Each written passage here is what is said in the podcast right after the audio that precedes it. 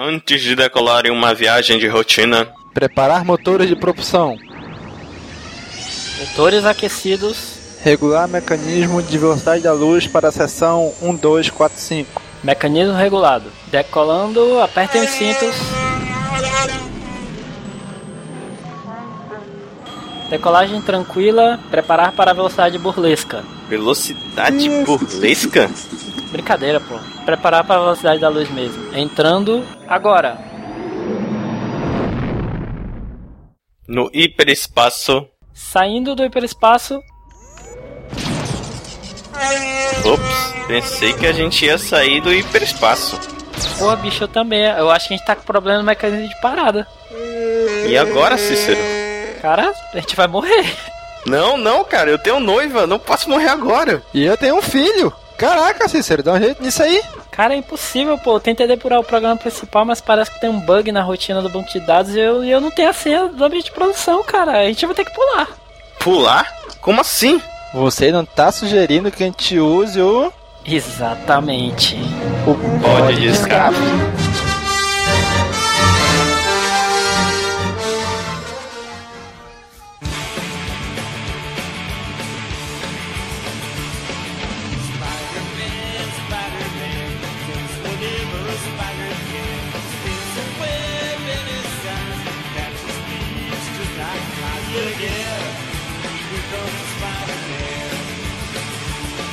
Fala galera! Mais um Pode de Escape começando! Aqui é Domingos e hoje tá aqui com a gente o Daniel. E aí, Daniel? Mãozinha de teia não, por favor. Ah, coisa linda de Deus, É, pode falar. É, é. que isso! Buzina, buzina na cara dele. Coisa linda, rapaz. E tá aqui com a gente também o Gob. E aí, Gobichon? E aí, Domingos, eu só queria falar que. Ai, mas o meu Homem-Aranha ele é mais parecido com o das HQs. Na HQ tem 200 Homem-Aranha, seu animal. Senhoras e senhores, este é o Gob. Eu vou ficar quieto por enquanto, vou ter minha oportunidade de... eu entendi a indireta. Isso não foi direto, tá bom? Eu entendi a indireta. É, Não foi, mais foi. direta mesmo. Foi não, gente. É porque muita gente fala isso. Se vocês cometem o erro de falar, a culpa não é minha. São galado mesmo. Muito bem, e tá aqui com a gente também o Nick. E aí, João? Fala galera, que é o Nick e. Cara, existem tantas versões diferentes do Homem-Aranha que existe uma revista chamada Aranha Verso, velho. Aranha Verso! É, e os caras cismam em fazer uma versão bosta no cinema, né? Por quê? Tanta versão boa, eles não, vamos fazer uma versão diferente e ruim. É, cara, era boa. Ah, vai esse Daniel, e Daniel, pare com isso, Daniel. Tira esse, essa amargura do seu coração. Tinha nem 10 anos que saiu um Homem-Aranha, os caras iam fazer um Homem-Aranha igual em menos de 10 anos, velho. Não, não tô falando pra fazer igual, tô falando pra fazer um Homem-Aranha bom. É, mas foi bom, velho. É, tão bom que só teve dois filmes que cancelaram e já estão com outro. É, essa era a minha segunda frase. Porra, era pra ter feito uma trilogia também, né? Ah, acho melhor não. Foi bom, parou, parou, parou na hora certa. Eu, eu ainda digo, no futuro, Andrew Garfield vai voltar como tio Ben. Com uma grande homenagem. Não, não. Deixa o girafaranha aposentado. Girafaranha. Pô, já viu o tamanho do pescoço daquele cara? É, é um pescoção da porra, velho. Muito bem, gente. Hoje reunimos aqui essa galera pra falar sobre o melhor super-herói de todos os tempos, de todos os universos, de todas as empresas, de todo mundo, de tudo que existe aí no mundo. É o Homem-Aranha, super-homem. cara. Olha aí, negativo. Homem-Aranha é melhor que, maior que tudo. Melhor super-herói de sempre do universo. Chupa, Batman. Vamos falar aqui sobre HQ, série de TV, desenho animado, filmes, jogos e tudo que a gente puder sobre Homem-Aranha. Vamos falar sobre ele agora. Não importa o que a vida me reserve, eu nunca esquecerei estas palavras. Com grandes poderes, vem grandes responsabilidades. Esta é a minha dádiva e a minha maldição. Quem sou eu? Eu sou o Homem-Aranha. Muito bem, gente. Então vamos falar aqui sobre Homem-Aranha, esse super-herói, coisa linda de Deus, né, que foi criado aí pelo nosso queridíssimo Stan Lee, o Vigia, né? Do- dos filmes da Marvel?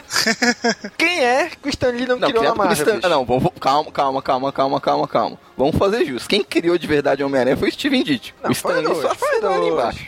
Foi dois. O Stan Lee deu a ideia e o outro desenhou, pô. Mas tanto é que o Peter Parker, o fato dele ser um magrelo, nerd, perdedor, que se dá mal, foi inspirado na própria vida do Steven Ditko. Ele colocou muito dele no personagem. Mas é Peter Parker ou Pedro Prado? Depende da... Se você leu na época Debal, é Pedro Prado. Caraca, bicho. Ah, mas assim, a gente sabe que Stanley tá aí na construção de grande maioria Da Marvel, né? personagens Da Marvel, né? e tal. Sim, exato. Inclusive, inclusive a- até eu fui feito pelo Stan Lee, né? As duas iniciais do nome estão aí pra dizer, né? Gustavo Gobi, tudo igual, igual Peter Parker. Ah, é, Beijos. Como um bom personagem do Stanley tem que ter uma literação, né? É. É, e, e todo, e todo mundo agora notou que o Domingos é um infiltrado aqui, né? O DC. Ih, caralho! Nossa! Eita! Negativo. Olha só. Domingos Coelho, revelando sua verdadeira identidade. Em minha É defesa, verdade. nunca li um HQ Qual que é o sobrenome do Daniel mesmo? Porque vai, vai que o Daniel também é DC, né? É, Daniel Crisóstomo. Daniel assim. Crisóstomo. Puta que pariu. Epa! Dois tá. DC infiltrados É aqui. verdade, temos aqui dois, dois vilões. E, e Daniel é tão vilão que já jogou a vilania pro outro, né? Foi, não é, Olha rapaz? aí. Olha aí, safado. Dois DC, que absurdo, rapaz. Eu vou mudar meu nome pra Caio Carlos, pra ficar com a literação também e me livrar do João. Ai, rapaz. Eu sou o Homem-Aranha. Qual é a lembrança mais antiga que vocês têm do Homem-Aranha? Onde vocês conheceram? Como é que vocês ficaram sabendo? Como é que foi? Vocês lembram? Daniel? A- a- tá, vamos, vamos começar pelo mais velho aqui, né? O velhaco.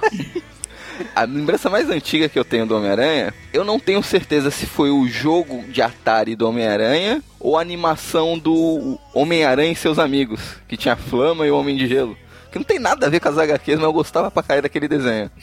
Não sei, acho que vocês não assistiram. Velho, eu não lembro Eu desse. assisti, eu assisti. Muito por alto, mas assisti. Não, era o Homem-Aranha, que ele morava, dividia apartamento junto com o Homem de Gelo, a Flama, ele no quarto dele, ele apertava um botão, virava um, um, um- o esconderijo virava um, um computador super tecnológico. Não, É, eu não vi sobre esse desenho depois, assim, várias vezes, mas eu não, ele não fez parte da minha infância, assim, igual o outro da década de 90. Eu tenho mais lembranças dessa animação do que o jogo de Atari, então acho que o meu primeiro contato com o Homem-Aranha acabou sendo através desse desenho. Maluco, jogo de Atari, não consigo nem lembrar um jogo, como seria um jogo de Atari de Homem-Aranha, velho. Pô, tinha até o Duende É uma Verde. Era um É uma ponto merda quadrado hoje, na verde. época era...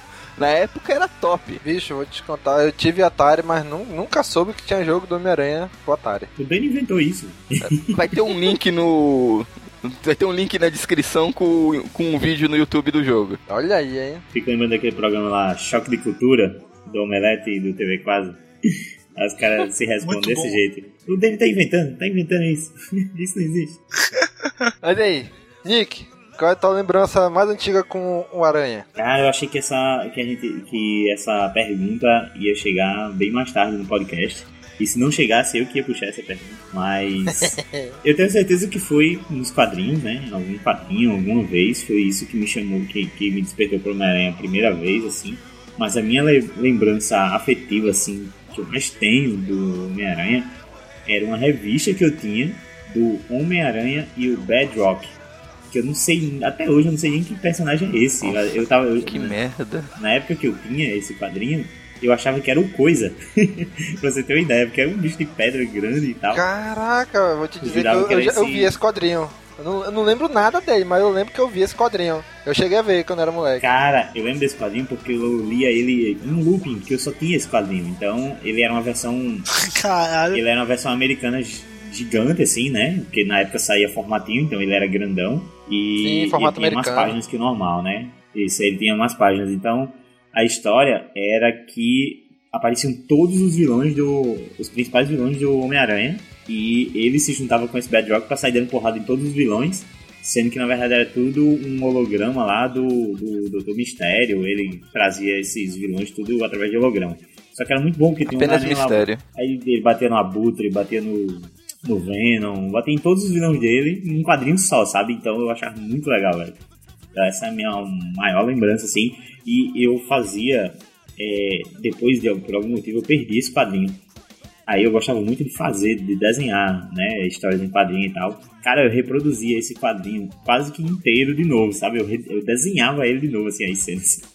De tanto vício, assim, tanto, tanto que tava na minha lembrança. E tu, Gobi? Cara, assim, eu não sei se foi a primeira vez, mas o maior contato, assim, com frequência que eu tinha com Homem-Aranha era na série animada que passava na TV Globinho. Eu não sei exatamente o nome, que é, acho que deve ser Spectacular Spider-Man, algo Ficou assim. conhecido assim mesmo, como uma série animada, eu acho aqui. Eu pensei que o Gob tinha conhecido com o Tom Holland agora no Guerra Civil. Ah, vai te lascar, né? Eu, eu achei que era Spider-Man Vai te 3. lascar. Eu achei que, Que era o Spider-Man 3. Homem-Aranha do Tobey Maguire eu já tava vendo no cinema, velho. Pelo amor de O Deus. 3, né? Não, não, o, o primeiro. Pelo O amor pai de Deus. levou no braço, né? Essa animação que você tá falando é o espetacular Homem-Aranha, que tinha uma animação um pouco mais cartunesca. Sim, exato. Que, que é geralmente aquela que a gente vê nos memes que fazem do, do Homem-Aranha, é geralmente com esse, aquele mesmo traço. É, essa daí, essa animação foi a melhor animação que o Aranha já teve até hoje. É muito boa Com mesmo. certeza, cara. De- foi de lá que, que eu me tornei fã. Depois sobre os quadrinhos, aí, aí tinha é, os filmes já estavam rolando, então assim, não. Vê que não, não- é fácil encontrar o Homem-Aranha. E você, Domingos, como foi seu primeiro contato com o Aranha? Cara, meu primeiro contato, vou dizer assim, eu não, eu não lembro direito, mas se misturou com a série do, de TV, a série animada, né, dos anos 90, aquela clássica de que passava na Globo de manhã. Eu não lembro se era TV Colosso, se era algum programa da Angélica, alguma coisa. Mas a abertura tá aí o link no post. Eu mandei pra vocês aí também. Cara, eu assistia essa série, cara, em loop. Aí também, nessa mesma época, também comecei a ler os quadrinhos dele. Eu tinha, sei lá, acho que quase 400 histórias em quadrinhos do Aranha. Que eu, a mamãe, uma época, assinou pra mim, né, a, a assinatura da, da antiga editora Abril, que quando lançava, quando ela tinha os direitos da Marvel aqui. Então, ali em 97, 98, mais ou menos, a mamãe assinou pra mim. Mas eu já lia, já conheci o Homem-Aranha há muito tempo. Eu, tanto que eu tinha, tinha um sebo aqui em Manaus, famoso, arqueólogo, que era lá no centro da cidade. Cara, eu ia demais lá. Eu voltava com muita revista do Homem-Aranha, muita, muita, muita. A minha revista do Homem-Aranha mais antiga foi Homem-Aranha número 5, de 83, que saiu aqui no Brasil. Era a minha revista mais antiga dele. Eu não era nem nascido na época. Nem tu, né, Dani? É velho, viu, bicho? Cara, eu amava o Homem-Aranha. Até hoje é meu personagem favorito, meu super-herói favorito. Eu tinha o Homem-Aranha anual do 1, acho que até o 9, acho que foi o último que saiu na época, quando era moleque. Tudo isso, tudo HQ dos anos 90, né? Tudo essa infância dos anos 90. E cara, aí eu comprei, começou a sair na- nas bancas, uma coleção do Homem-Aranha, Spider-Man Collection. Cara, era fantástico, porque vinha, eram 16 edições. Vinha uma, que eram as primeiras histórias do Homem-Aranha, na década de 60, né? Em preto e branco, formato americano. E vinha uma edição do quadrinho, e junto dela vinha uma fita VHS desse desenho que passava na Globo. Cara, eu fiquei fissurado quando saiu aquilo. Eu falei, mãe, eu tenho que comprar, tenho que comprar, tenho que comprar, tenho que comprar, tenho que comprar. E comprei as 16 e eu tenho até hoje esse, esses quadrinhos. E as fitas eu tive até antes, um pouquinho antes de eu casar. Quando eu casei, me livrei de muita coisa, essas fitas devem ter ido no meio. Então até em 2011, pelo menos, ainda tinha as fitas VHS também. A minha infância inteira foi com Homem-Aranha. Lendo os os quadrinhos dele, assistindo desenho, jogando o jogo de Super Nintendo. Eu gostava demais do Homem-Aranha, desenhava, comecei a desenhar por causa do Homem-Aranha. Era muito legal. Eu- eu- Parece era meu super-herói favorito aqui, sempre. né? Com certeza. Mas é isso aí, cara. Então, ah, como é, como é que surgiu, como é que originou esse cara? Que afinal, a aranha não é um bicho que qualquer um, que qualquer pessoa gosta, né? Na verdade, acho que pouquíssimas pessoas no mundo, se houver, gostam de aranha. E de repente surge um herói como o Homem-Aranha e faz maior sucesso. Como é que surgiu? Nick. Então, nós temos aí o início do, do Homem-Aranha lá na revista Amazing Fantasy número 15. Na verdade, essa é a última revista da Amazing Fantasy. É, ela meio que chegou para apresentar a, a revista do Homem-Aranha, porque ela trouxe a primeira edição do Homem-Aranha e logo em seguida começou a sair de Amazing Spider-Man. A revista já trouxe uma história aí. A, a, a Amazing Fantasy ela trazia pequenas histórias, né, dali com sete páginas mais ou menos. E ela já chegou trazendo uma história de 10 páginas contando ali a origem do Homem-Aranha, que é basicamente a que a gente conhece mesmo. Temos lá o, o garoto Peter Parker, que é o menino nerd, tímido, sem jeito com as pessoas, né? Tem que se relacionar. Uhum. Ah, muda toda a sua vida quando ele é picado por uma aranha que foi exposta à radioatividade e ele adquire poderes de uma aranha. É como você disse mesmo, é meio bizarro que ele tenha ganhado poderes de uma criatura que, sei lá, as pessoas eh, não simpatizam e ele tem se tornado o- Aham. o herói mais simpático, né? Da, da Marvel e da, da história do- do- dos quadrinhos. E o primeiro vilão que apareceu nessa história, pasmem, foi o Camaleão. É, do- Olha aí. do- já na revista do, do Spider-Man. É um vilão bem bunda, né? Que quase ninguém liga. É, demorei pra lembrar Aham. dele aqui, cara. Quando tava fazendo a galeria dos vilões, eu demorei pra lembrar do, do Camaleão. É que o Homem-Aranha, embora tenha uma galeria gigantesca, tem uns vilões bem desconhecidos e bem, bem ruins, tipo canguru. Nossa. É. Tem uns, tem uns bem toscos mesmo. Ele tem uma, é. uma gama de, de, de heróis, de, de heróis não, uma gama de vilões, é, assim com o nome de, de animal, né? Tem abutre, É, rino, o lagarto, vilão tem que, tem, que, tem que ser puxado pelo herói, né? É, é, foi uma coisa que até foi pu- puxada né, futura, na- no próprio quadrinho que ele se tornou um herói, um herói totêmico, né? Por isso que todos os vilões dele vêm de animais e insetos. Por ele ser um do totem da aranha. Tem toda uma, uma saga na época do Straczynski, que muita gente fala mal, mas eu gostava. E ele, além de ter vários vilões é, animais, tem um que é o caçador de animais, né? Tem o caçador, o Craven. É o Que é um vilão bunda também. Um vilão... é um, do- um, um vilão tão ruim, tão ruim que gerou um- uma das maiores, talvez o maior clássico do Aranha, né? É, pior Ah, que é. Foi a última aí caçada sim. do Craven. Porra, a última caçada de Kraven é um animal, bicho. Animal, animal. Então, sabe? Mas vamos fazer, fazer a meia culpa aqui que a última caçada de Craven foi uma história não aproveitada do Batman. É, mas É. o importante é como ela foi publicada. É, o importante é, é as vias de fato. É que o pessoal sempre faz aquela piada que a Marvel não tem clássicos. Aí quando fala os clássicos da Marvel, ah não, tem a última caçada de Craven, que é bom. Ah não, mas é uma história da DC que, não, que a DC não quis. Aí fala, ah não, Então o não é Soldado da DC, Universal então é Marvel. Ah não, é outra história que era do, ba do Batman que foi rejeitada e fizeram com o Capitão América. Ah, velho, eu, eu, eu, não, eu não entro nem nessa coisa da- do, do Marvel não tem clássico, porque eu rio muito dessa piada, realmente até eu faço essa piada pra, pra zoar, mas no fim das contas eu leio o Marvel, sabe? Então não adianta eu ficar dizendo, É, ah, Marvel não- não tem é. clássico, quem tem clássico é DC, e eu, eu não leio os clássicos da DC, eu leio É, os o, não clássicos importa, da Marvel. o que importa, no fim das contas, a Marvel é melhor, né? Pronto. Ah, as Cara. duas têm duas histórias boas. Eu, co- eu só li as duas. É, Não, sim. tem coisas boas nas duas. Cara, eu lembro que nessas HQs que eu tenho até hoje do Homem-Aranha, que estão descolando tudo, eu tô muito bem guardadas aí, que quando eu ficar bem mais velho, aí eu vou vender elas por um milhão, essa coleção, que vai ser super rara. Mas eu lembro que quando começou a, a primeira Aham, história sonha. dele... quando começou a primeira história dele, ele é picado pela aranha radioativa lá e tal, né? Aí ele passa mal, aí ele tá de óculos, começa a enxergar meio embaçado o carro do óculos. Aí ele tá andando na rua, Aí de repente, assim, desatenta e passa um carro e, e buzina pra ele. E ele, no reflexo, ele pula e gruda na parede. Aí ele fica doido, né? Caraca, é eu tive esse reflexo, pulei na parede e tal. Aí ele vai subindo, vai subindo, né? Toca aquele sou foda de fundo, Vai né? subindo, vai subindo, aí quando ele chega lá em cima, que ele pega assim na. Tipo numa barra de ferro lá, ele, pra se segurar, ele pega e a barra amassa toda. Ele, caraca, tô muito forte e tal. Tipo assim, abismado, né? Então assim, com medo do que tá acontecendo, né? Cara, eu. Fantástico, bicho. Eu, eu, no lugar dele, como qualquer adolescente, ficaria maluco, né? Meu Deus, o que diabo tá acontecendo? Por que tá acontecendo comigo aqui? Tô, tô escalando parede, tô não sei o que. Cara, é muito legal isso aí. E é quando ele começa ele mesmo fabricar a teia dele, né? Ele tem capacidade de construir uma substância em casa, e se ele patenteasse essa merda, ele ia ficar milionário. Mas não, ele faz isso, o que ele vai fazer? Vou ganhar dinheiro na luta livre. Mas é porque no universo Marvel é cheio de gênio. Toda esquina tem um gênio, alguém tá, tá criando alguma coisa. Adolescente, né, bicho? Adolescente, né, bicho? Adolescente só pensa em besteira, só pensa merda, bicho. Aí eu vou fazer, vou meter a porrada nos caras que nos valentões, tá? Vou me vingar do que sempre sofri, né?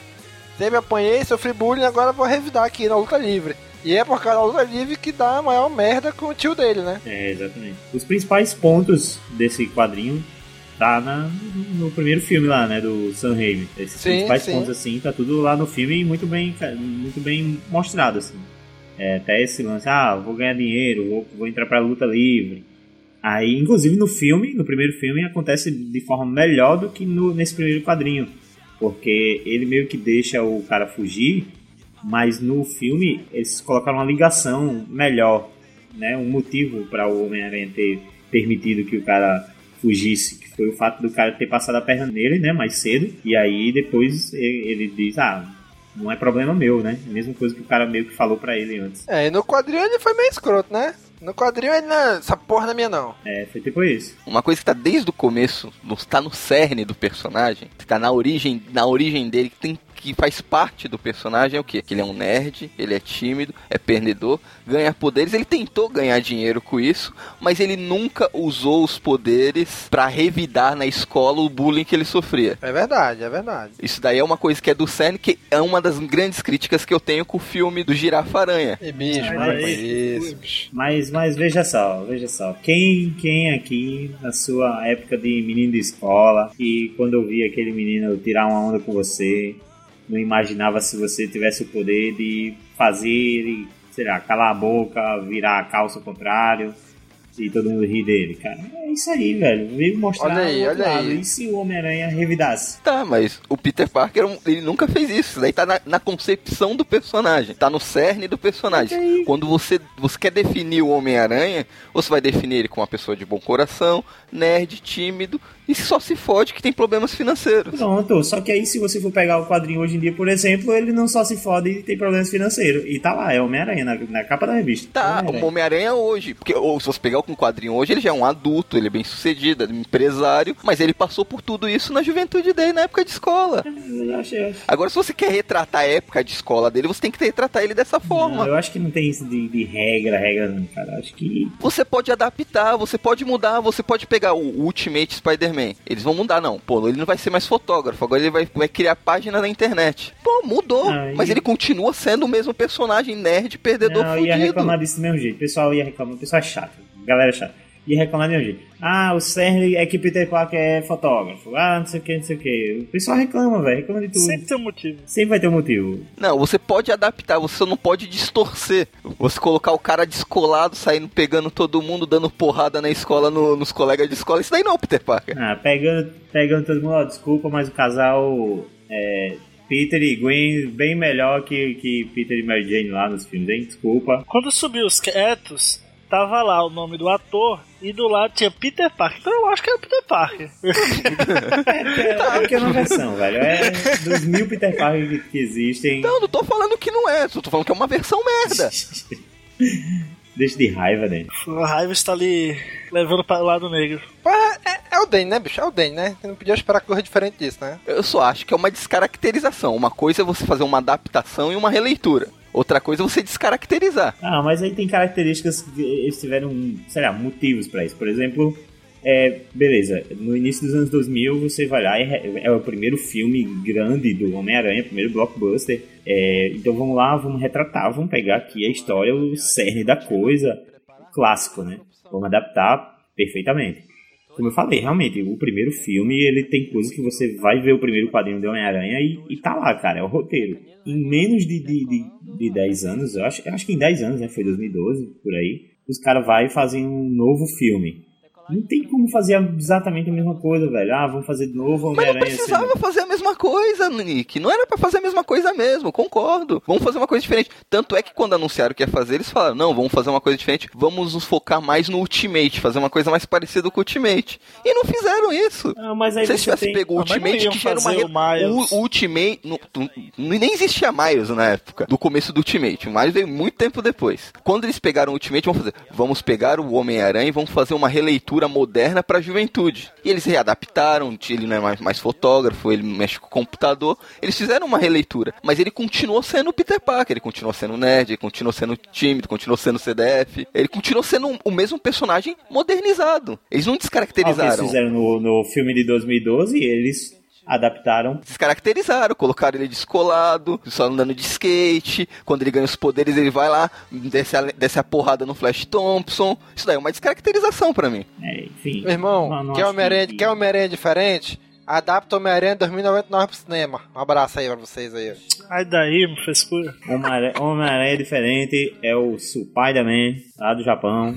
Ah, Quero ver. mas a gente, tá, a, gente tá, a gente tá se adiantando, né? Então, antes de chegar nos filmes, vamos fazer uma contextualização ainda mais aqui dos quadrinhos, né? Então, no, voltando àquela parte lá do, que ele, da luta livre, que ele deixa o cara fugir, que nos quadrinhos ele é bem escroto isso, de- dele, né? Não, não, eu tô aqui pra luta só, não, não, não vou, vou pegar ninguém não. Dá teu jeito aí de pegar o cara que tá te roubando aí, né? Então ele deixou o cara fugir e depois ele descobre que o tio Ben morreu. Foi um assaltante, entrou lá, matou ele e descobriu que na verdade o assaltante foi o cara que ele deixou fugir, né? E daí que ele, vamos dizer assim, entende a frase que o tio Ben sempre falava pra ele, né? Que com grandes poderes No vem grandes pão, e responsabilidades.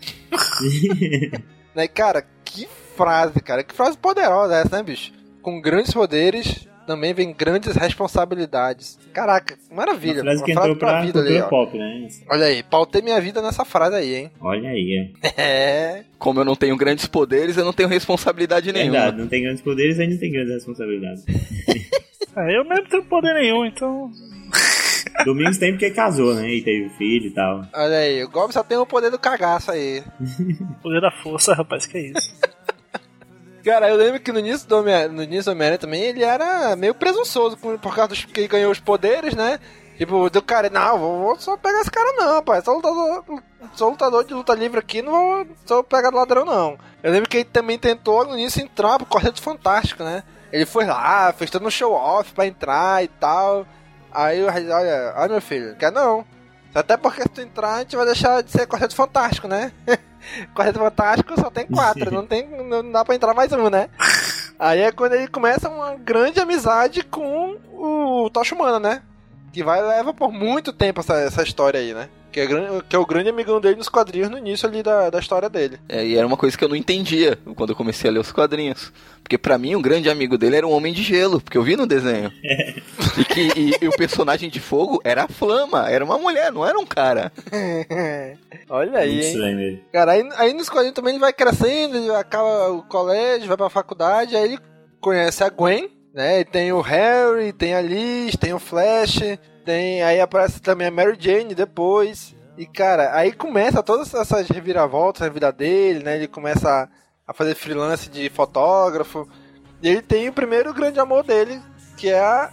Eu não lembro se é a Gwen ou se é a Beth lá do, do, do Clarim Diário, vocês lembram? A primeira é a Beth. É a Beth. É a Beth, né? Que a primeira relação é a Beth que ele tem, né? É. É a Beth Brant. Ele tem uma relação com ela, eles têm.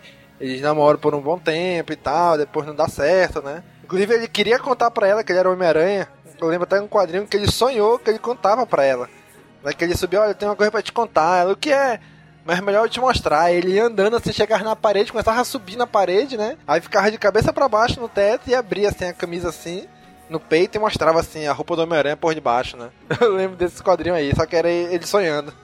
Porra. Olha aí, o Homem-Aranha não tinha jeito com as mulheres, olha aí. Já três aí, logo no começo da carreira. Olha aí. Que homem. É, Pegador, pegador, olha aí. Daniel refutado. É, mas o que que ele passou pra pegar cada uma dessas? Pois é. E assim, a Gwen e a, e a Mary Jane, elas tinham uma disputa nos quadrinhos de quem era mais bonita, né? Que é aquela coisa de, que algumas meninas na época de escola faz, né? Não, eu sou mais bonito, não sou eu e tal. E o Peter foi lá e pegou as duas, né? Safadinho aí. E cara, eu lembro que a primeiro, o, assim, o primeiro grande baque dele foi a morte do tio Ben, né? Mas depois que ele começa a ganhar, assim, o Homem-Aranha sempre foi, vamos dizer assim, um, entre aspas, fora da lei por causa do J. Jameson, né? Então o pessoal sempre ficava com raiva dele, ele tinha muitas vezes pensou em desistir do Homem-Aranha.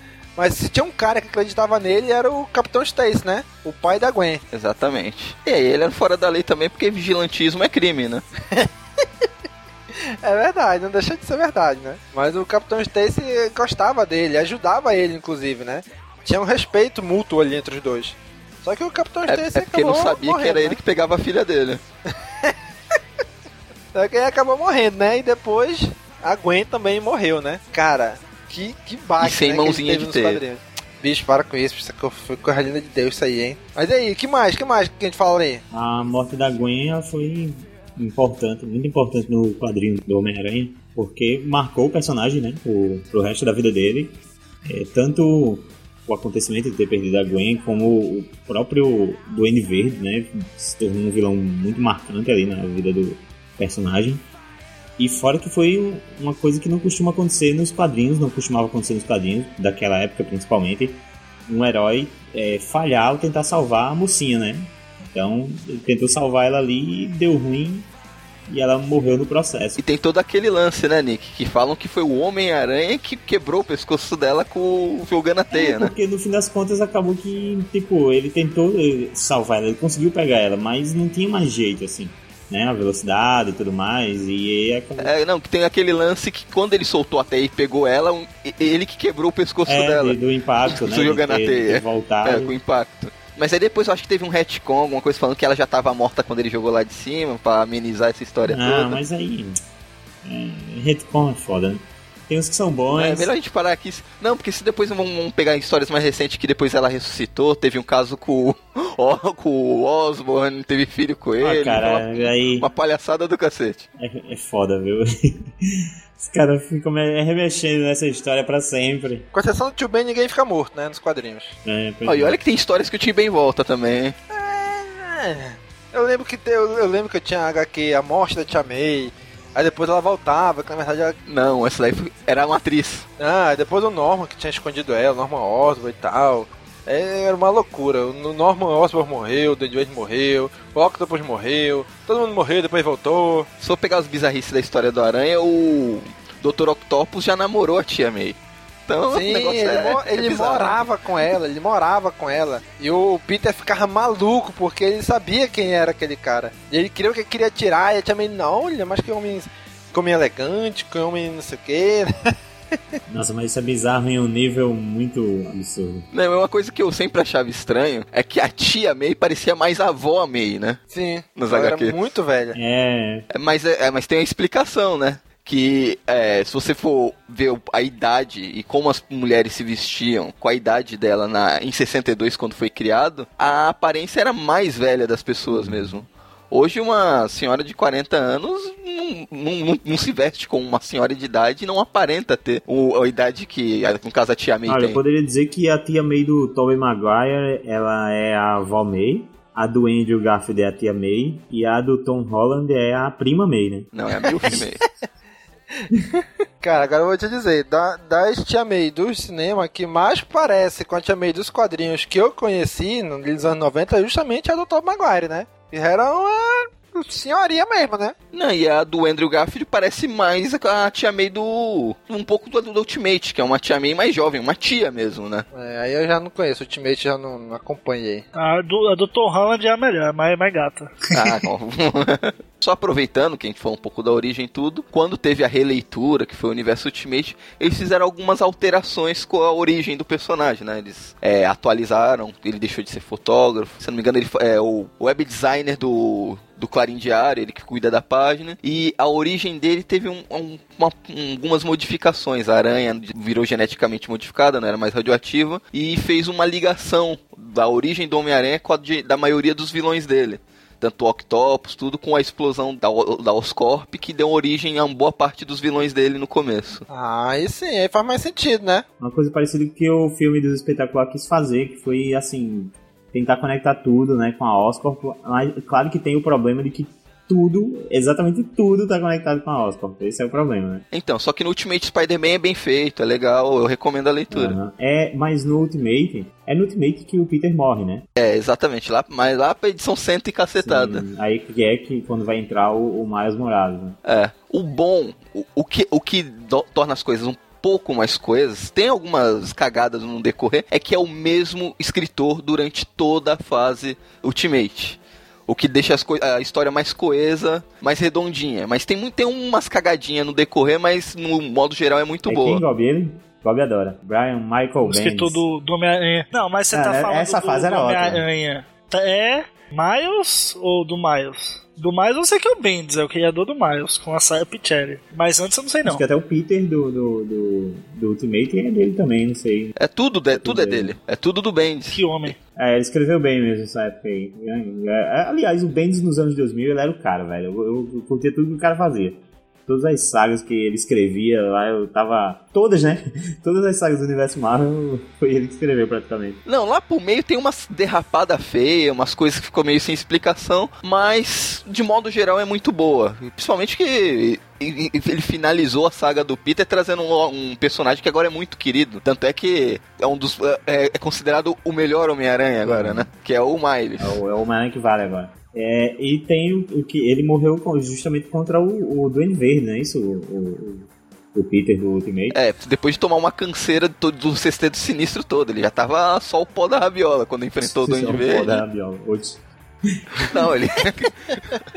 Não, mas você imagina, o, o Homem-Aranha, para dar conta de um único vilão, ele soa. Imagina ele para ele enfrentar todos os vilões, um na sequência do outro ele acabou morrendo mesmo. É uma história legal. O Ultimate costuma experimentar e trazer uma coisa mais sombria, né? Às vezes também. Então, é de esperar que seria o universo certo para explorar isso também, né? Da, a morte de um personagem tão querido. Então. Não, e um personagem que morreu, morreu mesmo já era. Tá morto até hoje. Tá morto até hoje. Tanto é que, pô, uma das melhores histórias do início do Miles como Homem-Aranha é quando ele vai encontrar com a tia May, lá com a, com a Gwen, pra, pra pedir, não, eu posso continuar usando a roupa do Homem-Aranha em homenagem ao Peter. Pede o, o o aval delas pra ele usar o nome do Homem-Aranha. É, porque o, o, Miles ele também é picado, recebe os poderes, embora, embora receba poderes diferentes, né? Ele pode ficar invisível, ele tem uma, uma ferroada lá também que, que é venenosa, né? É o Deus Ex Machina é, dele. Exato. Mas a pergunta que não quer calar. Ele solta a teia pela bunda? não, não. Ele ah, não é a aranha ah, cientificamente então correta. Então pronto. Não, não vale. Não foi dessa vez, Domingos, que você recebeu o Homem-Aranha que você queria. Eu sou o Homem-Aranha! Tá bom, então se o Homem-Aranha, pelo que vocês falam, pegou uma, cansa uma canseira aí do Sexteto Sinistro. Quem era o Sexteto Sinistro dessa época? Porque o Sexteto Sinistro teve diversas formações, né? Sim, sim, teve várias. Rapaz, eu não sei exatamente quem era, quem era os da época, não, viu? Porque eles, eles têm uma base, né? Eles têm uma base que é sempre Homem-Areia, Abutre, é, Octopus. Só que é, aí vai mudando, né? Tem vezes tem Craven, tem vezes não tem, tem vezes tem Mistério. É, teve Duende Verde, Duende Macabro, Rino, Electro. Um monte de gente já fez parte desse sinistro. Inclusive na série do, do, desenho dos anos 90 era os seis traiçoeiros. Tinha até o Shocker no meio. Eu lembro de um quadrinho que eu tinha do, do Homem-Aranha que era o Sexteto Sinistro contra Octopus. O Octopus não estava na equipe. Era o Homem-Aranha que porra. juntava essa galera por causa de alguma traição do Octopus. E, o, se eu não me engano, nesse quadrinho aparecia o Motoqueiro Fantasma também. Porque alguém fazia algum poder de fogo no Homem-Areia e ele se tornava vidro. Porque ele virou, tinha virado uma tempestade de areia e o fogo tornou a areia vidro. Aí ele, ele envolve o vilão. Acho que é, não sei se é o Octopus que ele envolve corta todo o, o Octopus, assim, numa tempestade de vidro. É muito doido esse, esse quadrinho. Eu lembro, o primeiro sexteto sinistro que eu vi era essa aí, a formação. Eu mandei o link aí pra vocês, link no post aí. Era o Abutre, o Homem-Areia, o Octopus, o Electro, o Mistério e o Duende Macabro. Ma Duende Macabro com a cara bem macabra mesmo. Aí depois o Homem-Areia voltou, saiu do mundo do crime, ficou bonzinho e tal, e não queria mais isso.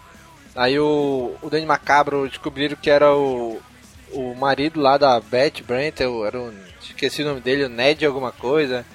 Aí mataram ele, aí depois de umas 50 edições apareceu o novo Danny Macabro, que na verdade o Ned era só uma distração, o verdadeiro Duende Macabro não era ele, não sei o que. E foi uma onda aí também. Uma, uma das vezes que um vilão morreu e voltou, né? Ah, e depois virou uma palhaçada, né? Que tem Duende Verde, Duende Verde 2, Duende Macabro, Duende Sinistro, Duende... No... Tem uma porrada de Duende, dá pra fazer uma saga só com os Duendes do, do Homem-Aranha. Olha aí. Eu lembro que o Homem-Aranha encontrou até com o Hulk uma vez no quadrinho. E tava lá lutando com o Duende Verde e de repente entrou numa caverna lá. Quem aparece lá vem o Hulk lá de dentro. Meteu o cacete todo mundo. Agora, cara, tem uma coisa que eu lembro das HQs que como eu falei, eu comprava no Sebo, né? Então no Brasil na época era. Tinham duas edições. Era o Homem-Aranha e a Teia do Aranha. A Teia do Aranha era as histórias clássicas. É, na Teia do Aranha eu acho que 62, 63 ou 64 por aí, começou as Guerras Secretas. E cara, eu fiquei frustrado na época porque eram, se engano, 5, eram 6 edições das Guerras Secretas dentro da Teia do Aranha e sempre tinha uma edição que eu nunca encontrei nas bancas. Eu li muito, muito tempo depois a saga completa. Mas essa única aí eu não encontrei nas bancas. E era justa que ele conseguia a roupa do uniforme negro. O capa é bem clássica, né? Do, do Homem-Aranha com uniforme negro. Sim, sim. Eu só fui ler essa HQ que ele ganhou o uniforme negro muito tempo depois. Eu já tinha visto a origem dele na animação, a dos anos 90, que passava na Globo. E a versão do, da animação é tão melhor, faz tão mais sentido do que a das Guerras Secretas. A da animação é qual é? Não, que chega, cai um meteoro do espaço, Ah, traz é, Sibionte tá- junto. É, eu lembrei, lembrei, é verdade. Sim, é bem mais legal, cara. Faz bem mais sentido, realmente. Que na HQ, não, o meu uniforme rasgou, ah, tem uma máquina ali que faz o uniforme. É bizarro. Aí ele entra dentro da máquina e sai com o uniforme Ele, preto, ele pronto. Só fudeu o uniforme dele e aí alguém disse, ah, tem uma máquina ali que faz uniforme. Ele entrou e o uniforme saiu preto. Não tem nem sentido ele ser uma criatura alienígena, se for uma máquina que fez. Tem aquela lenda que falam que um leitor dos quadrinhos fez um desenho do uniforme, mandou. A, a editora gostou tanto do design que, não, vamos colocar essa porra no, na, na HQ porque ficou muito legal. E foi, foi, foi colocar e deram uma desculpa à toa. Bicho, é o Beyonder. Foi o Beyonder, meu irmão. Um planeta do Beyonder. É, pode qualquer coisa. Mas fez muito mais sentido no desenho. Sim, fez mesmo. É, e depois teve outras versões, né, pra, pra origem do simbionte, né? Até no, na animação do espetáculo Homem-Aranha, se eu não me engano, foi um projeto pra cura do câncer que estavam sendo desenvolvidos, que o simbionte ajudaria na cura do câncer, que acabou virando Venom. Isso, mas sempre tem um simbionte envolvido, né? Sempre tem um organismo vivo aí envolvido na parada. É, só muda a origem. É, eu lembro que nos quadrinhos, na série, nessa série de- de- da animada aí de, dos anos 90, o Peter, quando ele usa a roupa de do simbionte, ele começa a mudar o, a personalidade dele, né? O humor dele, ele fica mais sarcástico, ele fica mais. Fica, fica Uhum. mais filha da mãe mesmo, né? Tem vontade de dar umas porradas nele, né? Tem um filme até. Tem um filme dele aí que até ele dança, né? É, ele vira emo, por causa do uniforme negro. Se tem uma coisa dos filmes que eu quero esquecer, é isso, só. que ele vira emo. Eu quero esquecer a mãozinha de teia. Não, mas ele tem é lindo, rapaz, é lindo. Poético. É emoção. Aí ele, ele muda de. Ele vai mudando de, de personalidade e tal, até descobrir que isso é por causa do uniforme, né? E ele tem que se livrar de alguma maneira do uniforme e nasce um dos grandes vilões dele, que é o Venom, né? Que depois também não é mais vilão, se torna amigo dele. Aí vão pra um planeta dos simbiontes lá e tal, uma, uma onda, né? Não, o Venom depois ele, ele integra até a. Até os Guardiões da Galáxia, ganha HQ própria. O Venom fica de boa depois. É, ele virou um, praticamente um anti-herói depois, né? Que o Venom tem um filho, que é o Carnificina, que tem um filho, que é o Toxina. Nossa, é, mas é filho mesmo? É filho? É. Que bizarro, velho. É filho. O, o Venom deixou, teve um filho que pegou Cassidy lá, que era um psicopata, virou Carnificina. Que teve um filho, que foi o Toxina, que é um herói que eu acho que nem é mais aproveitado hoje pela Marvel. Acho que teve uma minissérie especial e nunca mais. Ah, tchau. Eu acho que eu tenho, se eu procurar aqui em casa, eu acho que tem essas HQ do Toxina. Ah, o lance do, do Venom é que ele se juntou com o Ed Brock, né? Que já tava furioso com o Peter, juntou ali a raiva do, do Ed com o Peter, a raiva do sim- simbionte com o Homem-Aranha. E aí tem, se tornou um dos vilões mais marcantes do, do Teioso. É, mas se você se você for ler as histórias, as histórias são muito ruins. Na verdade, o Venom é, ele é um vilão que tem um visual maneiro, mas na verdade ele é um vilão bem merda, tá ligado? Que o o principal, é o simbionte melhora os atributos do hospedeiro. Uhum. E o que, que o Ed Brock fazia no- nas edições? Ele praticava musculação. Quanto mais forte ele ficava fisicamente, mais o simbionte se tornaria forte junto com Uhum. ele. Então você pega as primeiras HQs que tem o Venom, o Ed Brock é maromba de academia. Uhum. É só puxando o ferro que vai ficar um, um ficar monstro, ficar bambam.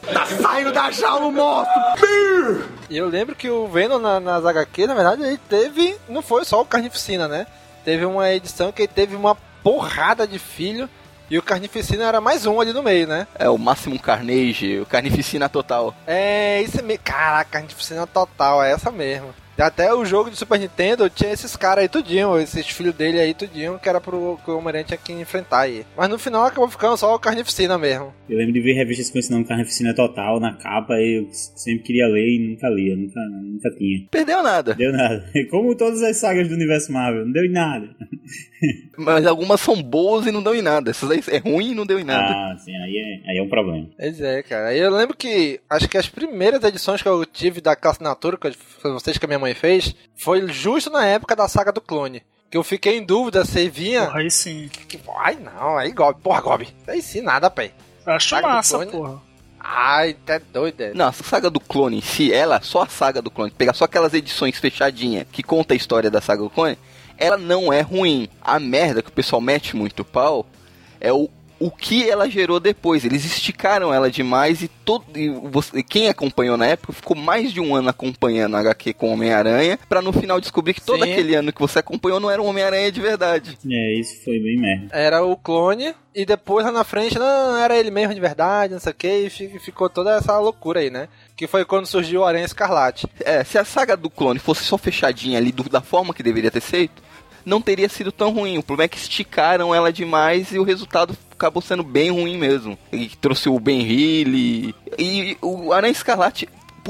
Mal, mais mal que falem dele, eu curto pra caralho aquele uniforme. Nossa, velho, mas é não, o muito uniforme é show de feio. bola. Ah, não, Puta, eu acho até animal, eu acho muito da hora. O lançador de teia por fora do braço, aquela cami- aquele moletom por cima do uniforme vermelho, eu acho muito massa. Eu acho muito tosco, velho. Aí, ó, Aranha Escarlate Especial. Foi essa edição aí que eu fiquei em dúvida se vinha junto com a assinatura ou não. Ah, Como ela era uma edição especial, extra, não vinha, né? Eu tinha que comprar nas bancas. Mas foi nessa época aí que eu fiz a assinatura dos quadrinhos. Né, é porque depois da saga do clone aí desandou geral, é o, aí tiraram o Peter Parker das, das HQs e o, o personagem principal acabou se tornando o Ben Healy, o Homem-Aranha oficial. Eu tive até o boneco de- do Aranha Escarlate. O, o Aranha Escarlate que aparece depois, eu não sei, eu acho que é na nova Marvel já que aparece. É, acho ele o visual mais legal, sabe? Ah, eu vi, eu- eu- quando, quando anunciaram eu fiquei empolgadão, aí quando eu vi que o uniforme não era o mesmo eu fiquei meio desanimado. Ah, preto e vermelho, ficou bem legal, cara. Tem aquela, aquela camiseta de sacola do, do, de supermercado. Não, tinha que ter um moletomzinho, pô, mole- moletom é massa.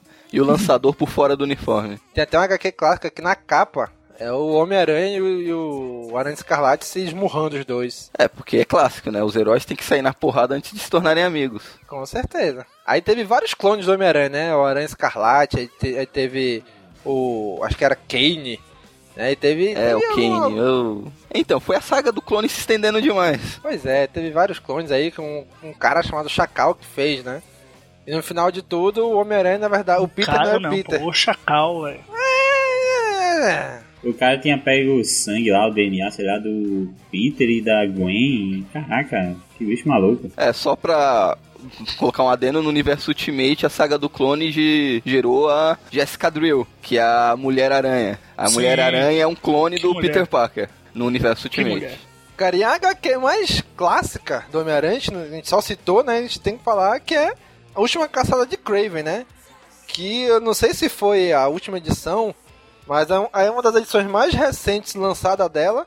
Foi naquela coleção, acho que da Salvat, que tava lançando várias graphic novels de, da Marvel aqui no Brasil, né? Que juntando elas tudinho, formava uma imagem na lombada da- da- das HQs e tal. E ela lançou aí uma edição com a última caçada de Craven, né? Que foi aí que eu fui ler a última caçada de Craven. E cara, que história, né, velho?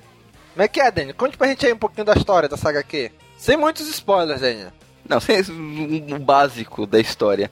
Nós temos o Craven, que não é um dos maiores vilões do Homem-Aranha, que ele está cansado de sempre perder por aranha, então ele arquiteta um plano para mostrar que ele é melhor que o Homem-Aranha. Então ele faz todo um plano para abater o Homem-Aranha, se tornar um Homem-Aranha, se- ser melhor que o Homem-Aranha para provar que ele é o cara. Aham.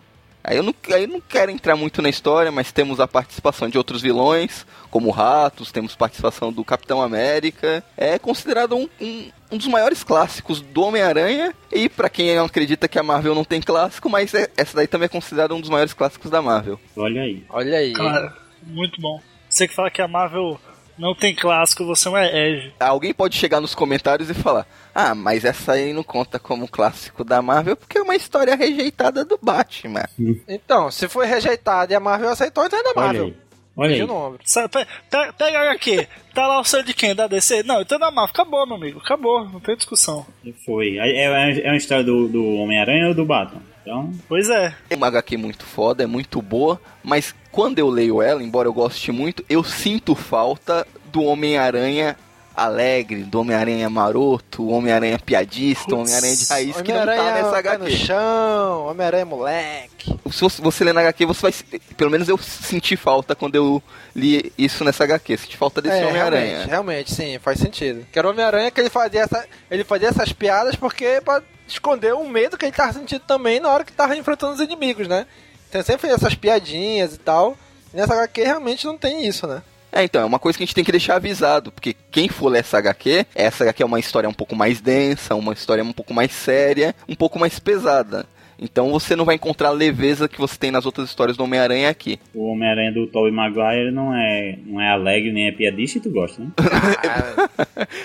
não, realmente, o Homem-Aranha do Tobey Maguire, ele é um pouco mais loser do que o Não, necessário. e ele é caladão, velho. Ele, ele é muito calado também. Ele não, ele não, não é falastrão. Não, eu igual- concordo. É como eu já disse em off, o, já, já, já queimando a largada, que a gente não tá falando do filme, mas o Homem-Aranha do Andrew Garfield é um Homem-Aranha melhor que o do Tobey Maguire, isso daí não tenho dúvidas. Mas o Peter aí, tá Parker gravado, do? Tobey Maguire é bem melhor do que o Andrew Garfield. E os filmes em roteiro dos Tobey Maguire são infinitamente melhores do que o do Andrew Garfield, com exceção Vamos do 3. chegar lá, vamos chegar lá. Então olha aí, então vamos lá, já que a gente tá falando de filme, vamos entrar, logo- vamos entrar logo nos filmes então aí. Ah, só, só dando um, um- um- antes, dando um, retro- um retrospecto. O filme do Homem-Aranha já tá tentando ser feito há muitos anos. O James Cameron já teve envolvido no projeto. James Cameron. Aí, logo após ele ter feito o Titanic, ele tinha comprado os direitos de, de filmagem do Homem-Aranha, chegou a produzir um roteiro onde o vilão seria o Electro e o Ca- Leonardo DiCaprio seria o Peter Parker. Ele chegou a fazer uma.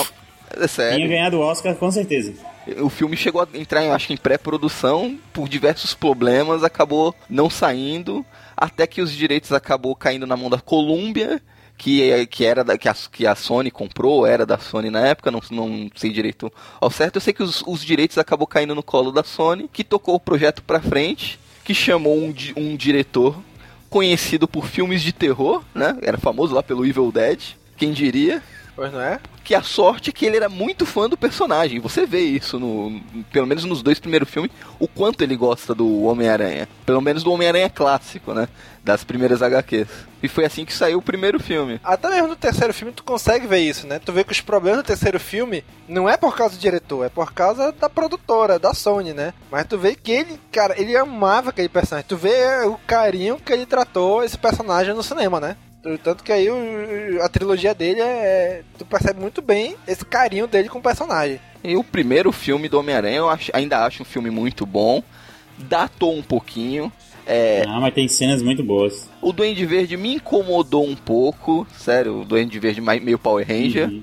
Vou, É, vou dizer que incomodou- não. que incomodou o uniforme só. Um É, então, me incomodou um pouquinho o uniforme, mas se você for pegar designs de produção, tudo, eles chegaram a tentar fazer uma máscara parecida com a do quadrinho. Pelo menos é, o concept ficou muito bom. Eu não sei como ficaria em cena, gravado aquela máscara que eles tinham feito. Mas o William Defoe tá matando. Eu, eu gostei muito da interpretação dele. O Tobey Maguire, eu não gosto dele. Dois. Ele é um Peter Parker loser demais da conta. Ele é muito Quase perdedor. depressivo, velho. Embora o Peter Parker.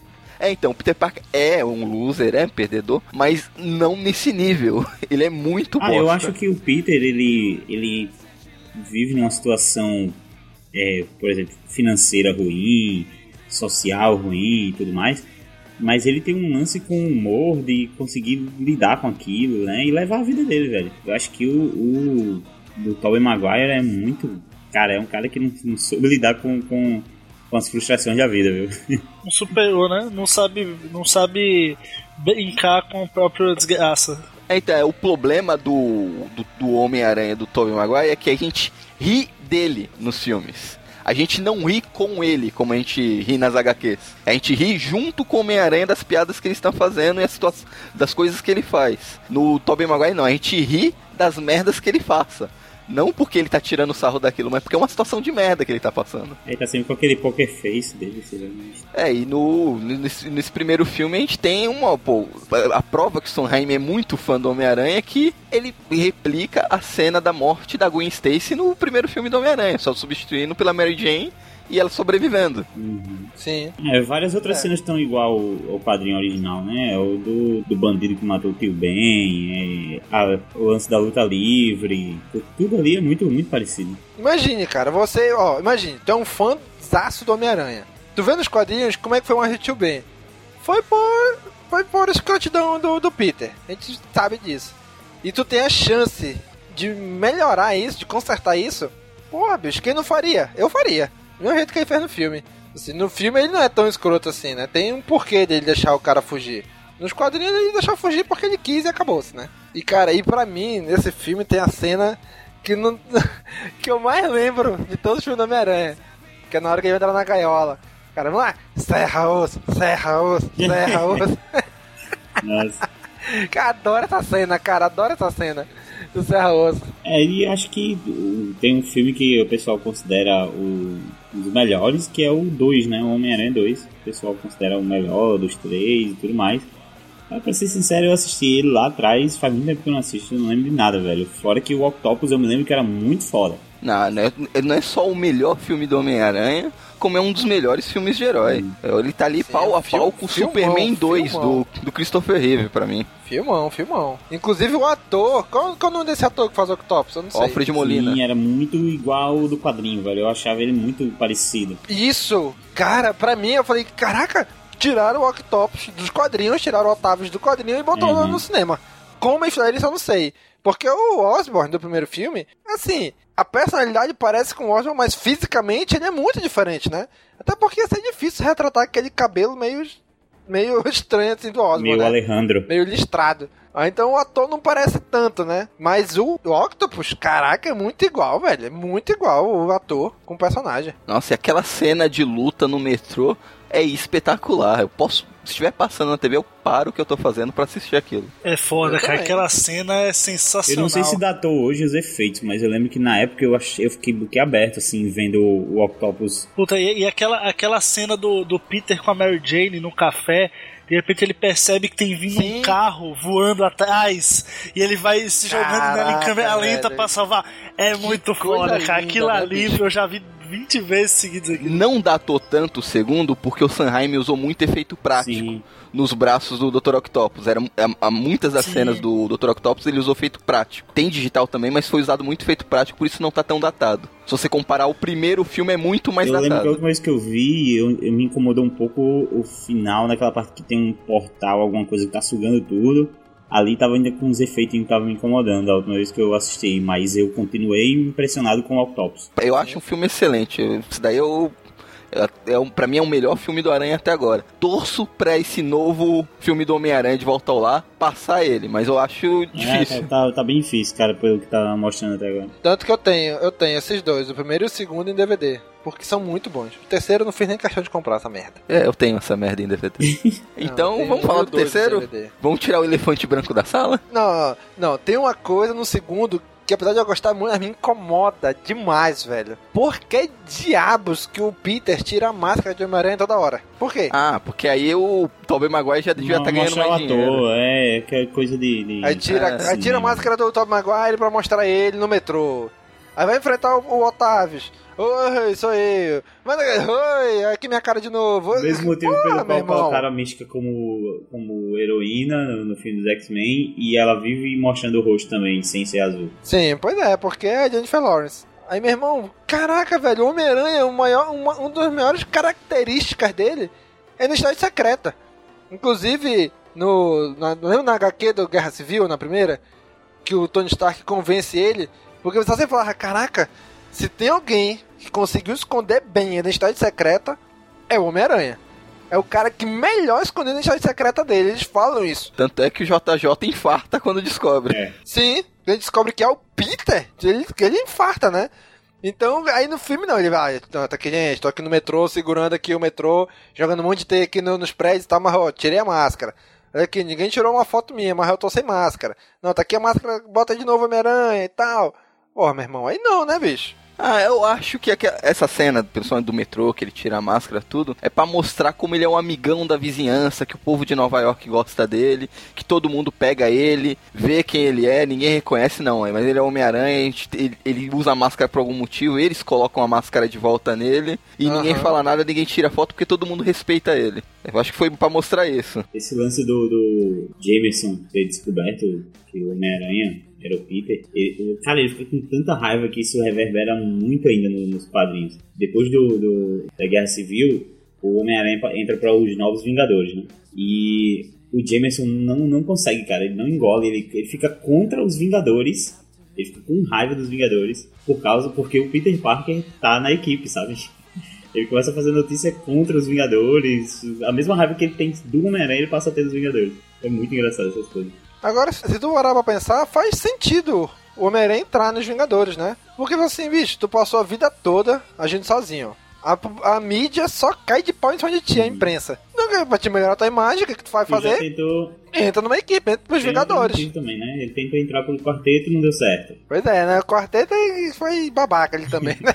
Não, e o melhor de tudo, né? O Tony Stark ia pagar um salário pra ele ser membro dos Vingadores. Olha aí. É, a relação dele com, com o Tony Stark ele, naquela época da Guerra Civil foi bem construída, né? É, foi tentar, o que estão tentando repetir agora, né? O- no pós-guerra civil, o relacionamento ali é. Ok, não, não no pós, mas durante a guerra civil, nos quadrinhos, é meio que esse mesmo relacionamento que a gente viu no do cinema e vai ver agora no filme dele. Que é uma coisa meio Isso, tutor, sabe? Aham. Que eu acho bem legal. Não, assim, seria menos legal, ou seria mais legal se o, o, o- Tony Stark não aparecesse tanto no pôster do filme do Homem-Aranha, mas de resto tá tudo bem. ó, ó, vou, vou contar um segredo. Todas as cenas com o Robert Downey Jr. estão no trailer. Ele não vai aparecer tanto assim, não. Relaxa. Tomara, cara. Tomara. Também, também espero. Eu espero, espera, eu espero. Então vamos para o Elefante Branco na Sala, né? Um dos piores filmes de heróis e o pior filme do Homem-Aranha. Quer dizer, um dos piores não, porque tem muita coisa ruim na frente, né? Tipo o BVS, Esquadrão Suicida. Não, não, Lanterna não, Aí não, sim, aí sim, realmente, realmente. Aí o Mulher Gata, Homem-Aranha- Electra, Demolidor. Ô, Tem muita coisa aí ruim, mais ruim. Muito obrigado, Daniel. Você melhorou bastante o Homem-Aranha 3 pra mim agora. Obrigado, obrigado, Daniel, por clarear a minha visão. Mas o grande problema do Homem-Aranha 3 foi a própria Sony, né? Sim, foi a própria produção que obrigou o Sanheim a colocar o Venom no filme. Desde o começo, ele planejou o filme inteiro para ter apenas o Homem-Areia e o novo Duende Verde. Que ele já tinha construído isso no final do filme anterior. Ele já tinha Sim, deixado tudo sim. encaminhado para fazer isso nesse novo filme. E foi empurrado goela abaixo. Não, vai ter que colocar o Venom. E se você assistir o filme, você vai ver que são duas histórias separadas, né? O Venom correndo por um lado e o Homem-Areia e o Duende por outro. E, e a, a história não casa. Você vê que é mal construído e mal feito. Sim, não, não faz o menor sentido o Venom ali, Eu não naquele lembro filme. nem de onde vem o Venom, cara. Vem do espaço também? Não sei. Vem do espaço, vem, vem do espaço, ele gruda na motinha dele, quando ele tá dormindo, gruda na roupa dele e pronto. Aí ele vira emo e aprende a dançar. Eu não sabia que o, o simbionte dava esses poderes. Pois é, E fica babaca, né? pois é, ficou babaquíssimo. Aí depois vem aquela história de novo de bater, do, do, do som, de expulsar ele. Aí vai pro Ed Brock. E a mesma história, né? É, e tem a Gwen Stacy, né? A história não se conecta em nenhum momento, né? Porque nem na conclusão. Porque mesmo que não se conectasse no começo, mas eh, tivesse uma resolução em conjunto, beleza, mas nem isso, né? Ele vai resolver o lance do Venom e depois resolve o outro lance do Sandman e, e do Duende Verde. É, mas uma coisa que eu dou o braço a torcer é que os efeitos especiais do Homem de Areia ficou muito bom. É, eu lembro que era um bom mesmo. Porra, fantástico, Eu bicho, lembro de uma cena fantástico, que ele velho. tá esmurrando o Homem-Aranha, né? Ele tá grandão assim, esmurrando assim, era bem legal. Ele dava cada porrada e caía mais areia assim. Mas de modo geral, o filme é bem fraco, é bem fraco mesmo. Mas por incrível que pareça, esse é o filme mais rentável do Homem-Aranha, né? Assim, vou dizer a verdade, vou dizer a verdade. Essa parte que o Homem-Aranha vira emo, eu não gostei não. Mas o resto do filme, eh, vou dizer que não, não acho ruim não, eu gosto. Só essa parte que ele vira emo aí, aí foi horrível. Eu lembro que eu tava no cinema. Eu falei, ah não, que diabos é isso, cara? Pra que isso? Estragaram o Homem-Aranha. O problema é que toda a parte do simbionte do Venom não se casa com o resto do filme. Toda a parte da Gwen Stacy, Ed Brock, o simbionte não acrescenta em nada no filme. O filme acaba ficando desconexo por causa disso. A Green Stacy foi só uma pontinha, né? É desnecessário. Eu- ele acabou sendo um filme muito fraco, mas foi como foi um filme muito rentável. É, logo após esse filme começou, o próprio Sam Raimi já começou a produção do próximo filme e ele queria que fosse o Abutre.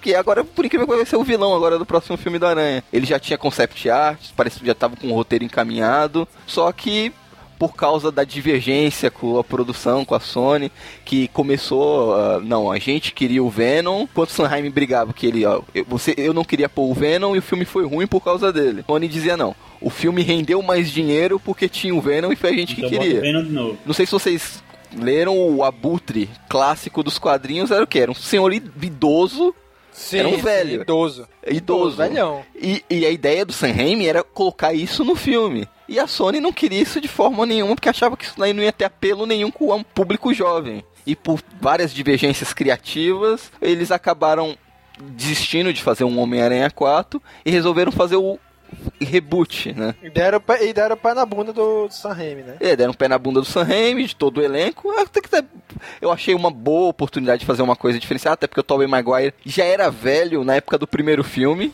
Ele já não. Ele já era velho demais pra representar um adolescente no colegial, que foi no primeiro filme. Tanto é que do primeiro pro segundo filme, ele já foi pra faculdade e no terceiro ele já era formado. Aham. Então eles resolveram fazer o reboot, chamaram Mark Webb. Não sei por que eles resolveram trazer o Mark Ora, Webb. por causa do sobrenome dele, pô. Web. Só se for por causa Tá que disso. pariu, vai se fuder. pra você.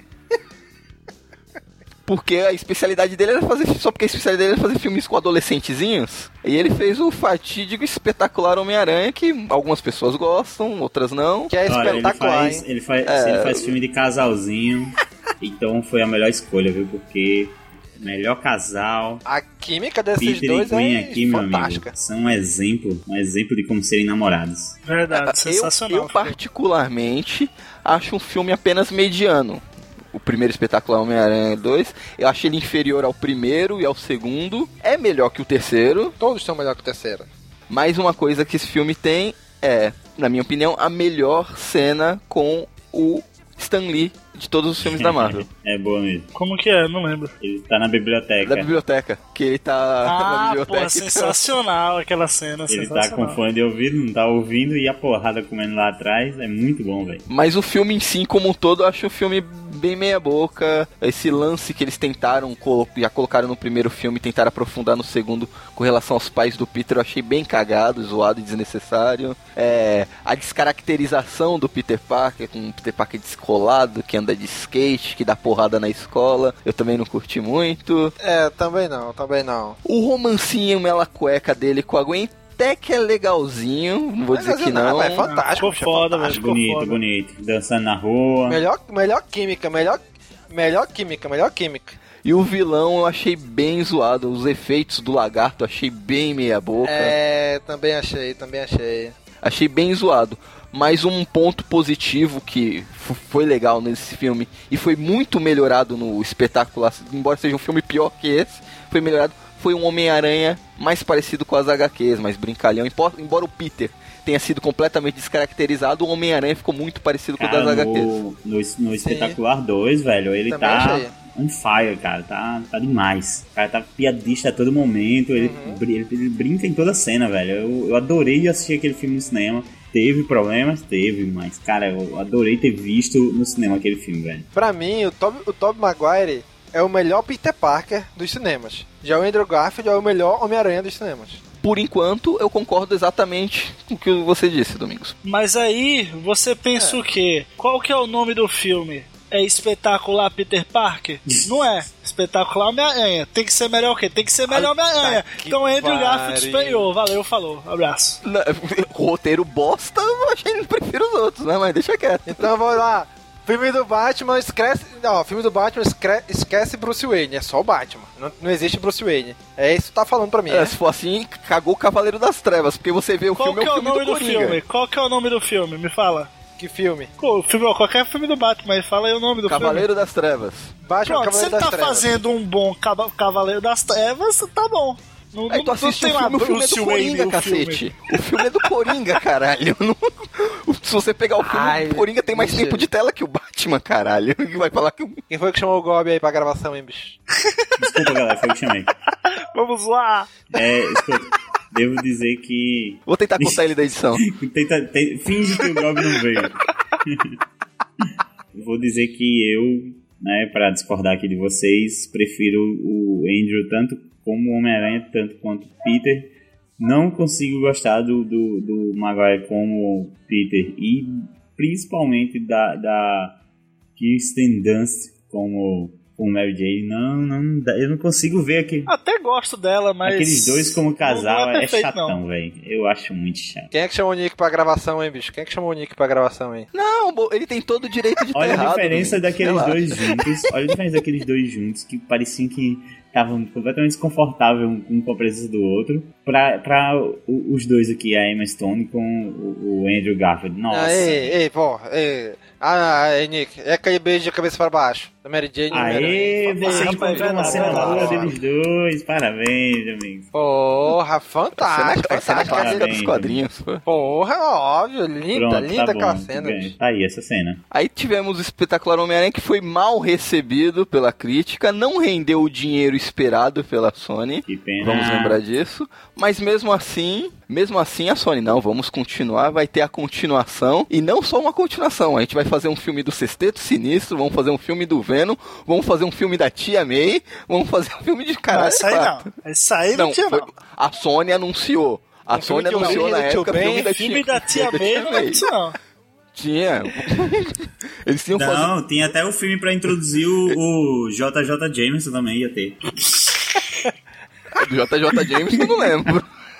É, ia ser o Aranha Verso aí, né? Que o Nick falou. Olha aí, Aranha Verso cinematográfico aí. Então, aí mesmo Aranha assim, Cin- Cinematic Universe.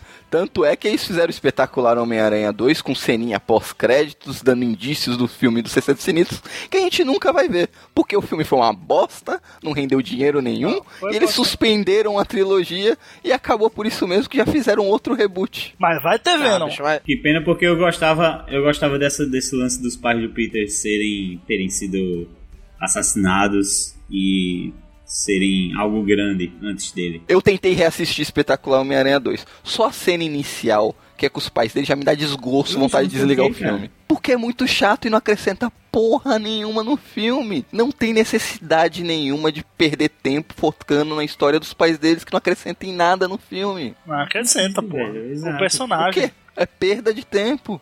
É muito amargo, cara. É uma, uma cena que eu acho lindíssima.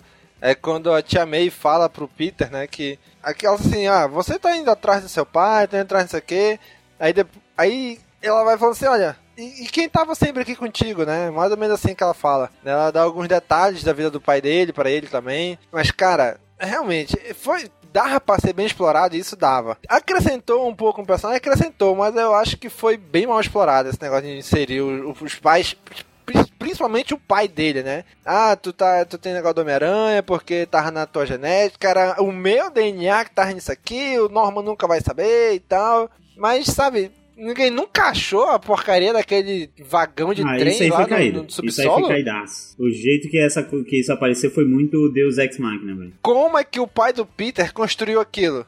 De passar no, na, botar moedinha, passar na, na catraca e opa, subiu aqui o, o metrô. Caraca, como que ele fez isso sozinho? Não é possível que ele fez sozinho. Alguém sabia e quando ele morreu ninguém foi lá ver. Abriu aquela pasta lá, sei lá, caiu umas moedas, ele pega a moeda e pensa, sabe? As coisas acontecem de um jeito meio, meio tosco mesmo. Sim, aí a Gwen vai naquela hora lá no final, quando eles vão derrotar o Electro. A Gwen, opa, eu sei mexer, onde é que tá? Oh, tá aqui o cara morto. Opa, tá aqui na mão dele, na minha frente, olha. E qual é o botão que eu aperto? Opa, esse botão vermelho gigante dizendo aperte aqui. Porra, jogada assim na cara tudo, né? Fora que desperdiçaram o o Norman Osborn. Foi completamente desperdiçado no filme. Sim, sim, não teve normal, Osborn. Eu achei legal aquilo O cara ali. rap- rapidinho ali, pronto. Eu achei legal colocarem logo o, o- o menino lá. Deu uma motivação grande né? O personagem é, é, fudido lá com a doença, mostrou o pai dele já em Não, estado é o melhor, terminal, o melhor assim. amigo do Peter que a gente nunca viu. É, Pois mas é é? foi de passado, né, dele.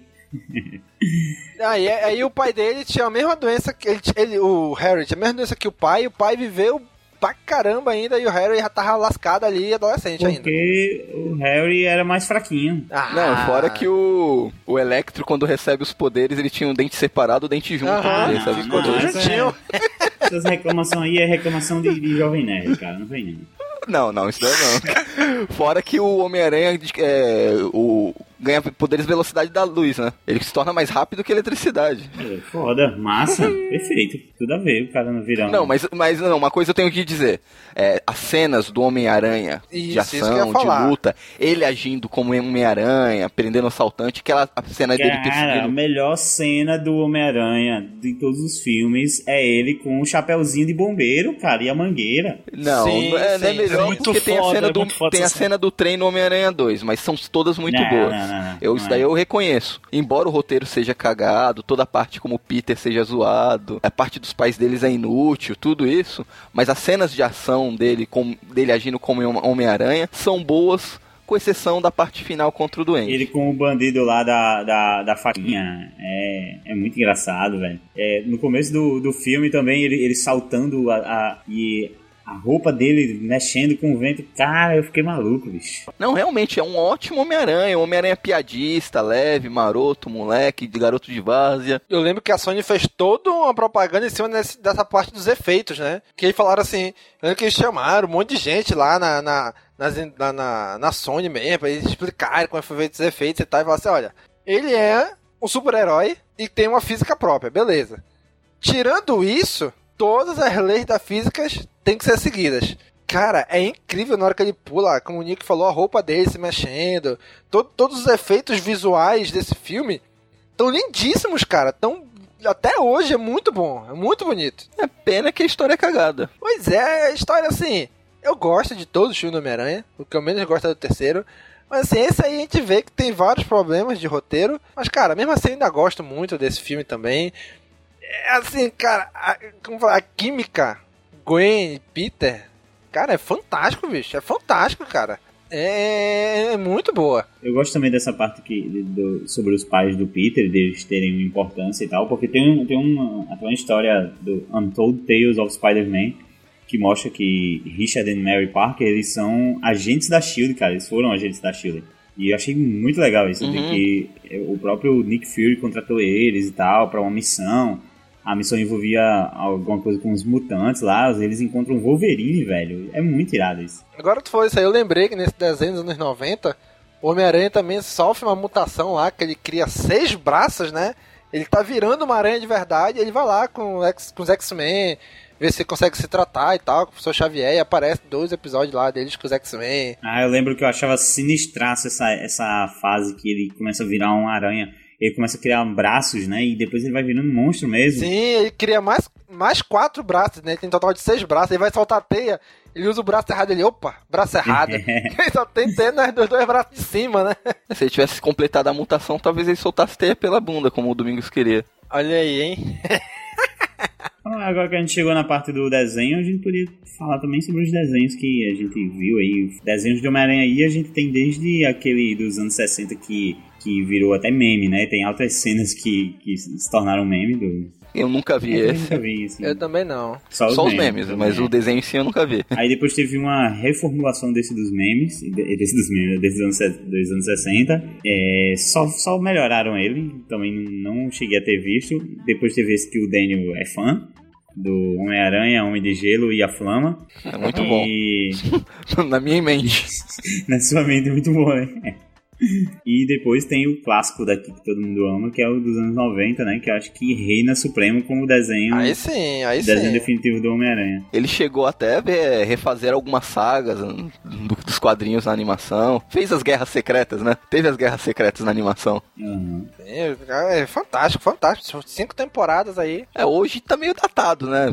De- Ah, com certeza, né? Anos 90, Os né? prédios eram feitos em CG, hoje eu tô vendo com CG bem tosco, sem textura. Mas era legal legal na época. Aí quando o- cancelaram dos anos 90, no ano seguinte teve o Spider-Man Unlimited, que foi aqui no Brasil, foi o Homem-Aranha São Sem Limites. Não sei se vocês chegaram, só teve três episódios, é uma bosta fumegante. Eu só vi mesmo esse, esse clássico dos anos 90 só de desenho. Esse não não, vi nenhum não outro mais cheguei não. a ver também não. Às vezes eu vejo aqui passando no Disney XD esse atual, mas é muito raro. Então, quando cancelaram esse dos anos 90, eles colocaram esse Ação Sem Limites, que aí é uma coisa. Nada a ver. O Homem-Aranha ele vai pra outra realidade, pra contra-terra, e lá o Duende Verde é herói. Puta, é uma bosta foda esse desenho. É tão ruim, tão ruim que só teve três episódios. E depois teve um que ah, era muito bizarro, que era meio, meio 3D, assim, você se lembra desse? Eu lembro, esse daí foi produzido, se eu não me engano, pela MTV Isso, americana. Ele Olha aí, foi hein? feito logo na sequência do primeiro Aham. filme. Assim que saiu o primeiro filme, se eu não me engano, eles fizeram essa animação. É um 3D Era um meio 3D estranho. meio estranho Parece e cel Pa- shading. Isso, parece cel shade, parecia o, o cel shade dos videogames. E a, a- eu lembro que a Mary Jane tinha um rebolado esquisito, velho, quando andava. Era, eles queriam deixar ela sensual, sei lá, mas era, era, era muito aleijada, sabe? Esse daí- eu cheguei a ver alguns desse daí, se eu não me engano, tinha até o, tinha o Rei do Crime. Cara, Eu acho que eles aproveitaram que o Rei do Crime eles já pegaram um cara, já era negro, eu acho que já se aproveitaram por causa do filme do, do Demolidor, já pegaram as, já se inspiraram um pouco no filme do Demolidor, mas eu não, não acompanhei muito não, que eu achava meio bosta. eu lembro só, os únicos, o único que eu me lembro mesmo dessa fase foi o Eletro, da luta dele com o Eletro, eu só tô lembrando dela. É, mesmo. se você for, agora que você falou do Electro dessa animação, eu lembro dele, ele é um pouco parecido com o do filme. É, parece, parece. É porque o, do, o, Ele- o Electro do, do, do universo Ultimate também é parecido com o filme. Ele é azul, o raio dele é azul, ele é, é mais parecido mesmo. Não tem aquela coisa na cara, aquela coisa feia. Aí, enfim, teve a melhor animação do Homem-Aranha, que foi o espetacular Homem-Aranha, que tem uma música de abertura animal. Caraca, a música da abertura é muito boa mesmo, bicho.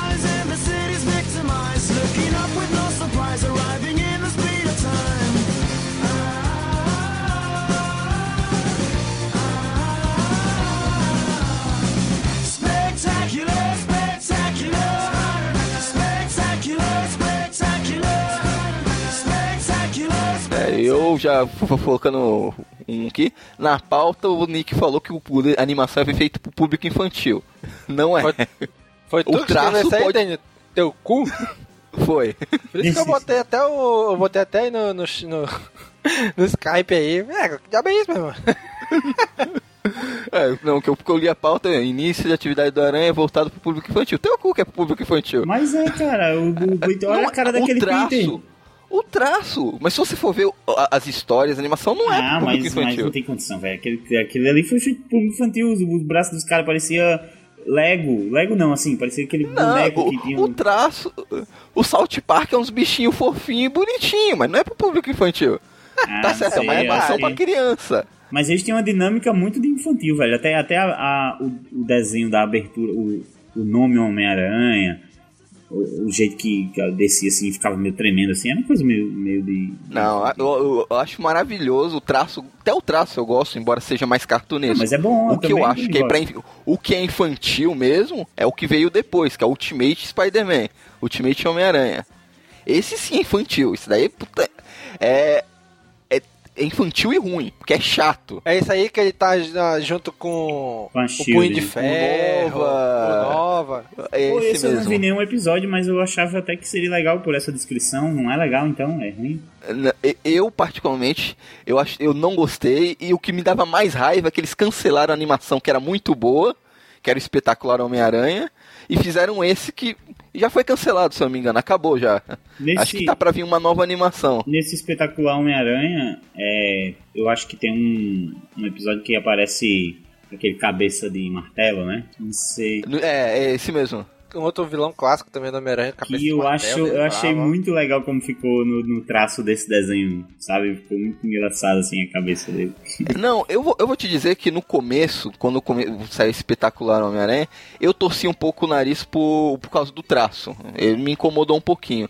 Mas quando você começa a assistir, pela qualidade dos roteiros, das histórias, ele me ganhou. E deu até que eu me acostumei e comecei a gostar desses traços. Não, eu vi muito esse desenho, eu tava chegando lá do, da, da escola, lá no ensino médio, e ele e tava passando esse desenho, eu assistia ele. O problema pra mim do Ultimate Homem-Aranha, dessa animação nova, é que ele é muito forçado, ele tenta ser engraçado, ele o Homem-Aranha vive parando a cena, cort- quebrando a quarta parede pra falar com o público. Ele pô, vamos colocar É, os vi personagens em desenhos SD, o cabeção pra ficar mais engraçado e acaba ficando muito forçado. E, e toda vez que eu vejo, eu, ve- eu começo a achar que é ruim, eu lembro que cancelaram a outra que era muito boa pra fazer essa. Eu vou dizer, eu assisti pouquíssimos episódios desse, mas eu gostava, eu gostava dessa, desse negócio dele parar, conversar com a, com a câmera e tal, eu achava legal. É, eu, eu, eu, eu me forcei a assistir, eu cheguei a assistir até a metade da terceira temporada desse Ultimate. Eu não vou dizer. Tem um episódio ou outro que acaba sendo razoável, mas de modo geral eu acho essa série bem fraca. Essa é bem voltada pro público infantil mesmo. Tem alguns episódios bem infantiloides mesmo, que é bem pra criança. Eu mandei a foto do cabeça de martelo que eu vi no desenho. Eu ri pra caramba. Eu sou o Homem-Aranha.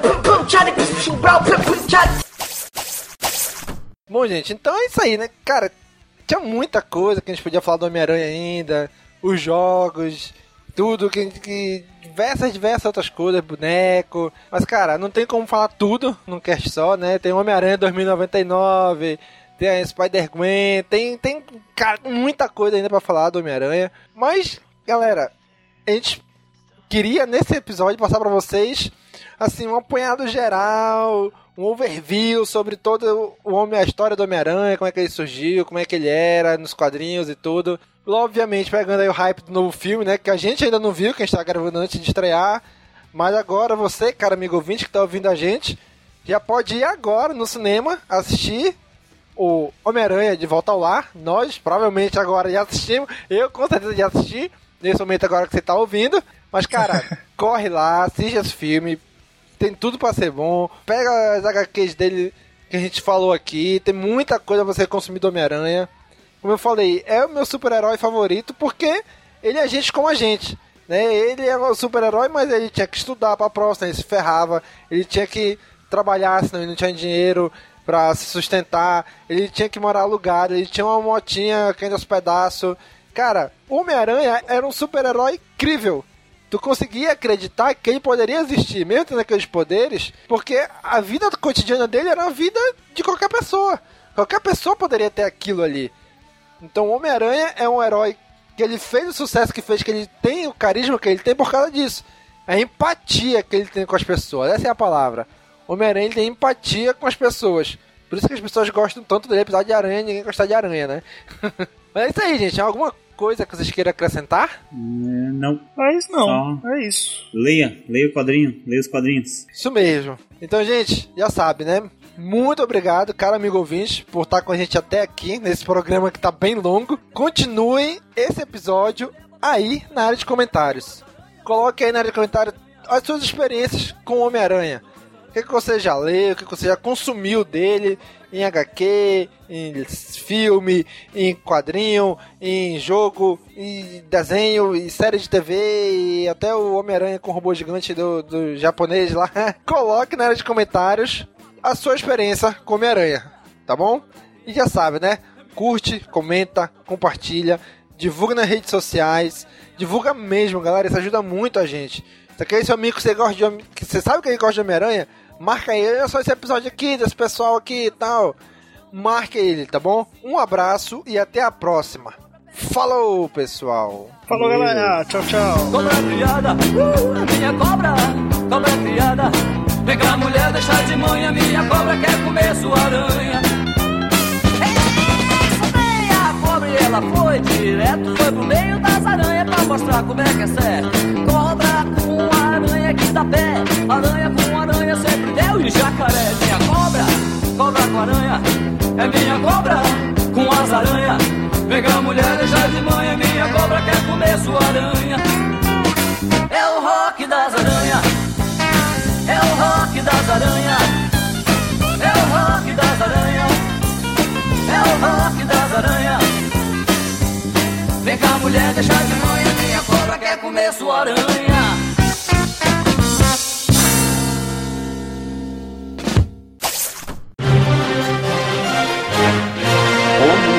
track.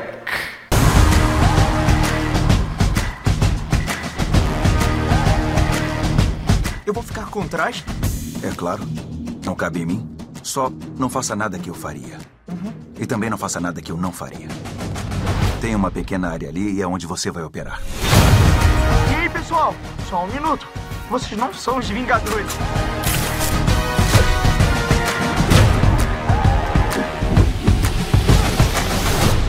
Mas não significa que seja um vingador. Tira o cavalinho da chuva. Ah. Não tô te abraçando, só tô abrindo a porta. Ah. Vai nessa. Boa Tá. sorte, garoto. O mundo tá mudando, rapaz. É hora de mudarmos também.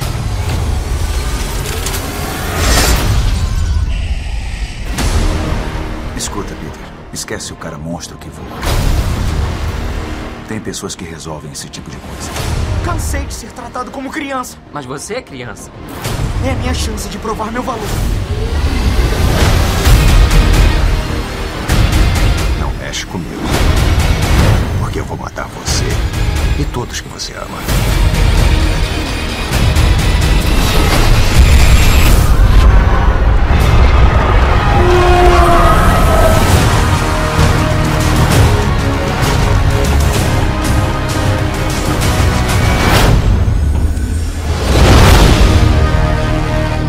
Estamos aqui para fazer um pequeno adendo pro nosso pod de escape para falar nossas impressões do filme do Spider-Man Homecoming ou Homem-Aranha de Volta ao Lar. E só tá eu e o Nick nessa gravação, Domingos não pôde gravar, o pessoal da equipe, alguns não, não conseguiram ver o filme ainda. Vamos falar um pouco das nossas impressões com o filme.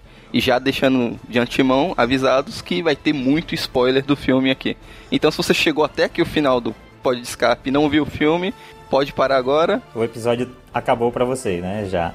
Volta aqui quando tiver assistido. É, e se isso já não parou antes, que o episódio ficou bem longo. Verdade.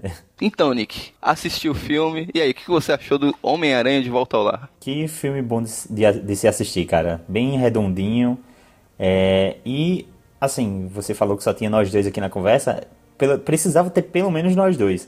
Porque nosso debate no, no, no episódio sobre é, o Maguire e o, e o Garfield, cara, não tem sentido depois de Holland. o cara matou a pau, cara. Foi, o- foi o melhor Aranha, foi o melhor Peter mesmo. Foi, foi muito bom. É o melhor dos dois mundos, né? Ele Melhor, conseguiu fazer. dois, cara. Ele conseguiu fazer um Peter Parker condizente com aquilo da HQ, aquilo que eu, que eu falei no episódio, que não tinha no Andrew Garfield, que foi descaracterizado, não, tá? Que mostra que ele, ele é todo desajeitado com as mulheres, mostra que ele é nerd. Ficou perfeito. Dos três atores, considerei o Tom Holland um melhor ator que o Tobey Maguire e que o Andrew Garfield. É, foi muito bom mesmo. E você falou assim sobre ele é, ser nerd e ele com problema com as garotas e legal que esse foi um dos focos do filme, né? A adolescência mesmo, ele, ele na escola ali, os problemas dele, dele garoto, sabe? Achei isso bem legal. É, que é uma coisa que no filme do Sanheim, lá no primeiro caso, foi uma, uma coisa que é mostrada bem de, de leve, bem rapidinho no começo do filme, já dá um salto, né? No primeiro filme. E no do, do Andrew Garfield até aproveita um pouquinho mais, mas não mostra como que é a vida dele dentro da escola, né? É. Mostra bem pouco isso, não. Nessa aí é praticamente um filme escolar. E, e foi uma puta sacada, velho. Ficou, foi uma ótima sacada. É, mostrar a relação dele com o- os amigos e como ele era importante, né, para essas pessoas e como ele tinha que sacrificar essas amizades e essas atividades que ele tinha na escola por causa do seu trabalho como Homem-Aranha, né? Ao mesmo tempo que ele estava fazendo ali um, um, um trabalho para a cidade dele, né? Para o bairro dele, ajudando as pessoas, ele estava tendo que sacrificar relações pessoais. É, Então, e outra coisa, falando o que eu falei muito, né? Que descaracterização, que descaracterizaram no, no espetacular Homem-Aranha. E nesse filme foi cheio de descaracterizações nos coadjuvantes. Olha aí, mas gente. foi, mas foi, foi todo- todas justificadas e bem feitas. O Flash Thompson faz sentido ele, ele ser desse jeito no filme. Porque é uma, é uma escola só de gênios, né? Não É. faria sentido colocar lá, vai, o Flash Thompson clássico, O- jogador de esportista futebol esportista. nada na nada. É, não, Não fa- dá. não fa- não faria o menor sentido. Mas não, ele continua sendo babaca, continua pegando no pé do Peter. Acho que agora tem até mais motivo pra ele pegar no pé do Peter, né? Que ele, é, o, ele é o reserva do Peter no, Sim, na escola. sim. E acho que, que deu pra colocar também como Pra mostrar que ah, sempre tem aquela coisa do o nerd é o heróizinho e tem ali o cara é, o esportista como o vilão do nerd. colocou aqui o, o, o Flash como um, um da galera inteligente, mas ainda assim babaca, sabe? Mostrando que dos dois lados pode ter isso. É, é, é aquele estereótipo do riquinho playboy babaca. Uhum. Que o Flash era mais ou menos isso, só que era o esportista, era o estereótipo do esportista babaca. Mas ficou perfeito. E o, o Ned, né, que é, é uma adaptação do Gank, do, do Miles Morales. Eles pegaram, só mudaram o nome e colocaram pro Peter. As, as, as cenas com eles são, são muito boas, pô. Muito, genial, genial. Não, eu, eu, eu, só faltei me mijar de rir quando ele tá lá no computador e vem a professora na hora do baile. O que, que você tá fazendo sim. aí nos computadores? Cinema foi abaixo mesmo. eu acho que tem muita cena dele boa, tudo. Desde que quando ele descobre que, que o Peter é, é, é Homem-Aranha. É, as coisas que ele vai falando assim, só para o, só pro Peter, porque não pode espalhar, né? Mas ele tá doido para contar para alguém. E ele pergunta, e você é, um, você é um Vingador e tal? Você conhece os Vingadores? E, e, o Peter confirma. Ele dá aquela segurada no peito, bota a mão na parede, assim, como quem vai desmaiar. Tipo, caraca, essa seria a reação de quem conhecesse o Homem-Aranha, velho. É, e se você for parar pra pensar, essa molecada que você vê no filme, tanto Peter, o Ned, todo mundo dessa escola, são crianças que cresceram no mundo que existe os Vingadores. Cara. O Peter, essa molecadinha, tudo, tudo tinha o quê? Um, por volta de uns oito anos, quando os, Vingadores atuaram pela primeira vez. Por aí eles viram, viram isso na televisão, igual a gente viu o, o, o 11 de setembro, sabe? É, tanto é que uma cena bem rápida que mostra lá o Peter brincando nos vídeos, pegando um martelo de cozinha, de bife, brincando de Thor. É porque ele cresceu vendo os Vingadores, são os heróis para eles. Para mim, uma coisa que me incomodou um pouco no filme, mas eu sei que faz todo sentido dentro do filme, é ele querendo se provar tanto pro Tony Stark. Mas ele vê o Clone Stark como um ídolo para ele. ele. Ele, pô, até foi pro, é, confirmado que aquele garotinho com a máscara do Homem de Ferro lá no Homem de Ferro 2 é o Peter. Caraca, foi confirmado mesmo que era? Foi, foi, confirmado que aquele garotinho é o Peter. Então é uma, ele é uma, é uma criança que cresceu nesse mundo tendo o Tony Stark, o Homem de Ferro, como um ídolo para ele. Bicho, isso torna tudo muito irado, velho. É, então, faz todo sentido. Mas me incomodou um pouquinho, mas eu sei que faz sentido nesse Homem-Aranha, desse universo. Se a gente encarar o universo cinematográfico da Marvel como uma das das terras paralelas do, do, do, universo Marvel, que a gente sabe que existem várias e elas é, se relacionam, às vezes até interagem, dá perfeitamente para você entender como uma dessas terras, né? Porque a gente costuma ver que nas terras paralelas do universo Marvel também existem os mesmos heróis, as coisas vão acontecendo quase parecidas, assim, né? Chega até aqueles fins, mas de forma diferente. O filme, o filme é bem redondinho. Ele, eu, pelo menos assim, de cabeça, eu não encontrei nenhum furo gritante, assim, que incomode, que tire do filme. Ele, ele fez um trabalho maravilhoso com um vilão, colocando um vilão muito megalomaníaco, colocaram um vilão pé no chão. É um dos vilões mais bem trabalhados do universo cinematográfico é, da Marvel. Verdade. Que todo mundo reclama que os vilões da Marvel são descartáveis, que não tem profundidade. A única exceção tinha sido o Loki até agora. Não, é um vilão bem humano. A motivação dele é muito boa. Ele tá fazendo aquilo e ele só quer ficar naquilo, ele não quer que, o, que as pessoas fiquem sabendo do, do esquema que ele montou, porque ele não quer chamar a atenção dos Vingadores, é, ele, ele, não, não quer é chamar ninguém. maníaco, né? Ele tá ali e ele fala, olha, vamos ficar abaixo do, do radar dos Vingadores. É, porque ele sabe que os Vingadores é demais para ele. Homem de Ferro, se o Homem de Ferro bate ali, ele deve dar um cacete nele em dois tapas. Uhum. E colocar ele como um vilão do Homem-Aranha foi perfeito, que é uma coisa, é um vilão não muito foda, não muito poderoso, mas é acima daquilo que o Peter é capaz de lidar nesse momento. que ele tá início de carreira, ele é, uma, ele é uma criança. Aquela cena que ele fica embaixo dos escombros e começa a chorar, deixa bem claro, é uma criança ali. É, tipo, uma cena que ele total, totalmente ele não é um super-herói naquela cena, né? Ele tá totalmente precisando de alguém. E, e, era, e era uma cena que eu tava vendo. Ah, não, daqui a pouco o Tony Stark chega, o Homem de Ferro, e vai salvar ele de novo. Eu fiquei imaginando também se isso ia acontecer, velho. Não, não, e tu vê, não, é uma criança, ele começa a chorar, ele começa a ficar desesperado. Até é nessa hora que ele sei lá, que dá o clique nele, ele, não, eu sou o Homem-Aranha. Eu não sou o Peter Parker, eu sou o Homem-Aranha, eu preciso fazer isso. As uhum. pessoas dependem de mim. Se eu não for atrás dele, ninguém vai fazer. Eu tenho que fazer isso porque é o certo a ser feito. Que é isso que o Homem-Aranha é nos quadrinhos. E é o que estava me incomodando um pouco no começo do filme, que ele estava fazendo tudo para agradar o Tony Stark e não porque era a coisa certa a ser feita. Mas é uma. Mas mesmo, volto a dizer, é uma coisa que funciona muito bem dentro desse universo. Uhum, faz total sentido. E sobre o vilão, assim, ele é muito bem construído. O filme já começa com ele, né? Já mostra meio que a origem ali, de como começou tudo, para depois ir trabalhando é, todo o lance do fornecimento de armas dele, quem faz os, exper os experimentos para ele. Eu acho que isso ajuda muito. O ator é bom também, sabe? E você consegue ver ele fazendo aquilo para poder para poder sobreviver, para manter a família dele, sabe? Isso é bem legal. E eu fiquei de boca aberta quando mostra aquele que é o pai da Liz. Eu, sério, me pegou de calça, calça curta, eu não esperava. Também, também não esperava e gostei muito de, da reação do Peter, sabe? Ele realmente ficou. A, a, a toda a cena deixava como se, como se ele não consegue se concentrar, se concentrar em mais nada e você sentia isso no filme, sabe? Ele não estava mais confortável. É, era a coisa que ele mais queria. Ele estava indo no baile com a menina que ele gosta, mas ele acabou de descobrir algo que abalou ele, velho. Ele não conseguia mais sentir a coisa boa que ele sentia. Eu, eu, eu, quando mostrou que ele era o pai da Liz, eu fiquei tão, em tanto choque quanto o Peter ali. Eu, caralho, não, não esperava isso. E depois uhum. tu para pra analisar, no começo do filme ele mostra lá o desenho, ó o desenho que meu filho fez, ah, eu tô fazendo isso por causa da família, não sei o que. Ele dá umas dicas disso que a gente passa batido, sei lá. Uhum. Porque a gente não, não associa por, pelo fato dele ser branco e a Ali ser negra, a gente não faz esse tipo de associação. Eu acho que tem disso também, né? Tem, ele mexe com, com o nosso racismo. É, aquele, é, acho que Acho que mexe também com as coisas que já são da nossa cabeça, assim, sabe? É, eu, eu, eu não, não, sei, eu sei que foi uma coisa muito bem montada, foi bem construído. Aí que mostra o desenho dos Vingadores, tudo, tu imagina, ah, não, o super-herói é coisa de menino. Uhum. E não, ele tem uma filha. Tudo isso né, tá envolvido.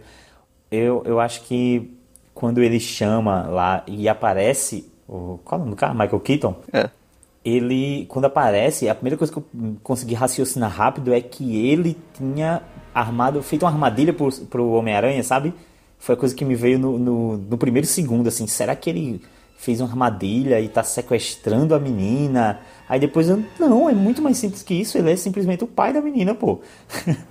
não, e porque o trailer também enganou a gente, o trailer do filme, que fala que não, que eu vou atrás e machucar as pessoas que, que você ama não sei o que, tu já pensou, ah, pelo texto tu já imaginava, não, em algum momento ele vai sequestrar a namorada dele. E não, é uma coisa tão simples.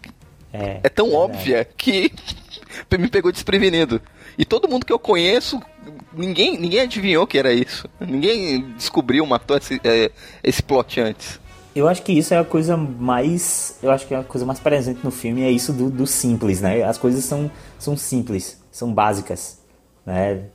Porque a gente vê aqui um, um, um o, o, principal do plot é o Homem-Aranha querendo ser um vingador, querendo se provar, provar pro Tony Stark, né? mais do que para ele, ele quer provar pro Tony Stark que ele é, é um herói digno dos Vingadores. Meio que aquela participação na, na Guerra Civil mexeu com a cabeça dele.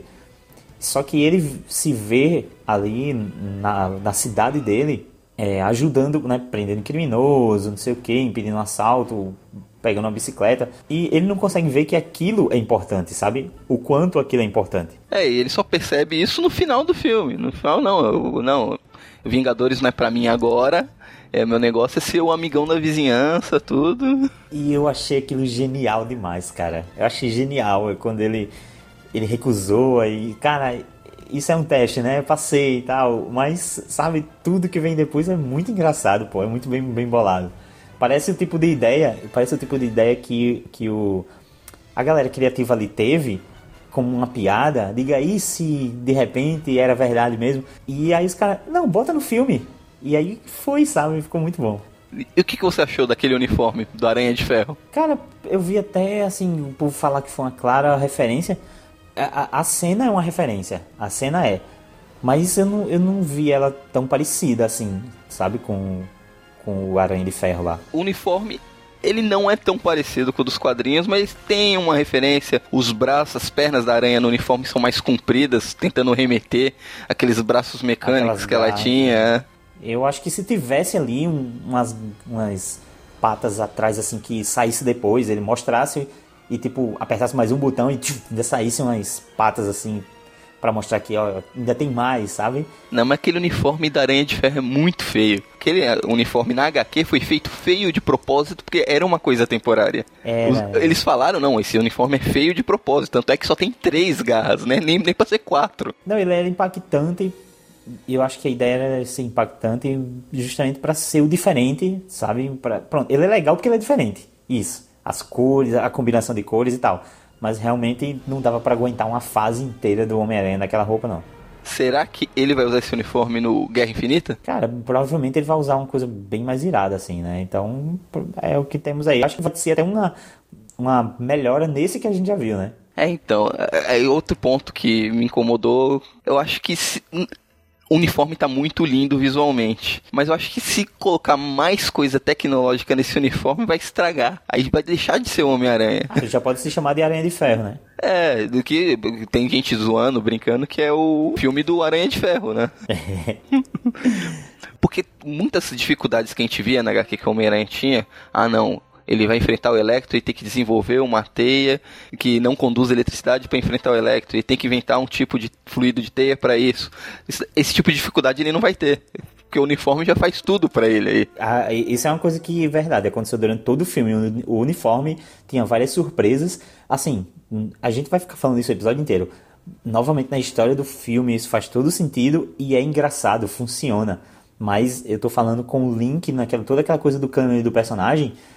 Tem muita coisa que a armadura salva ele, sabe? Tipo, apresenta uma opção pra ele. Olha, Ela acaba se tornando um. Deus Ex Machina dentro do É, filme. Pronto, isso. Pronto, é isso que eu quero chegar.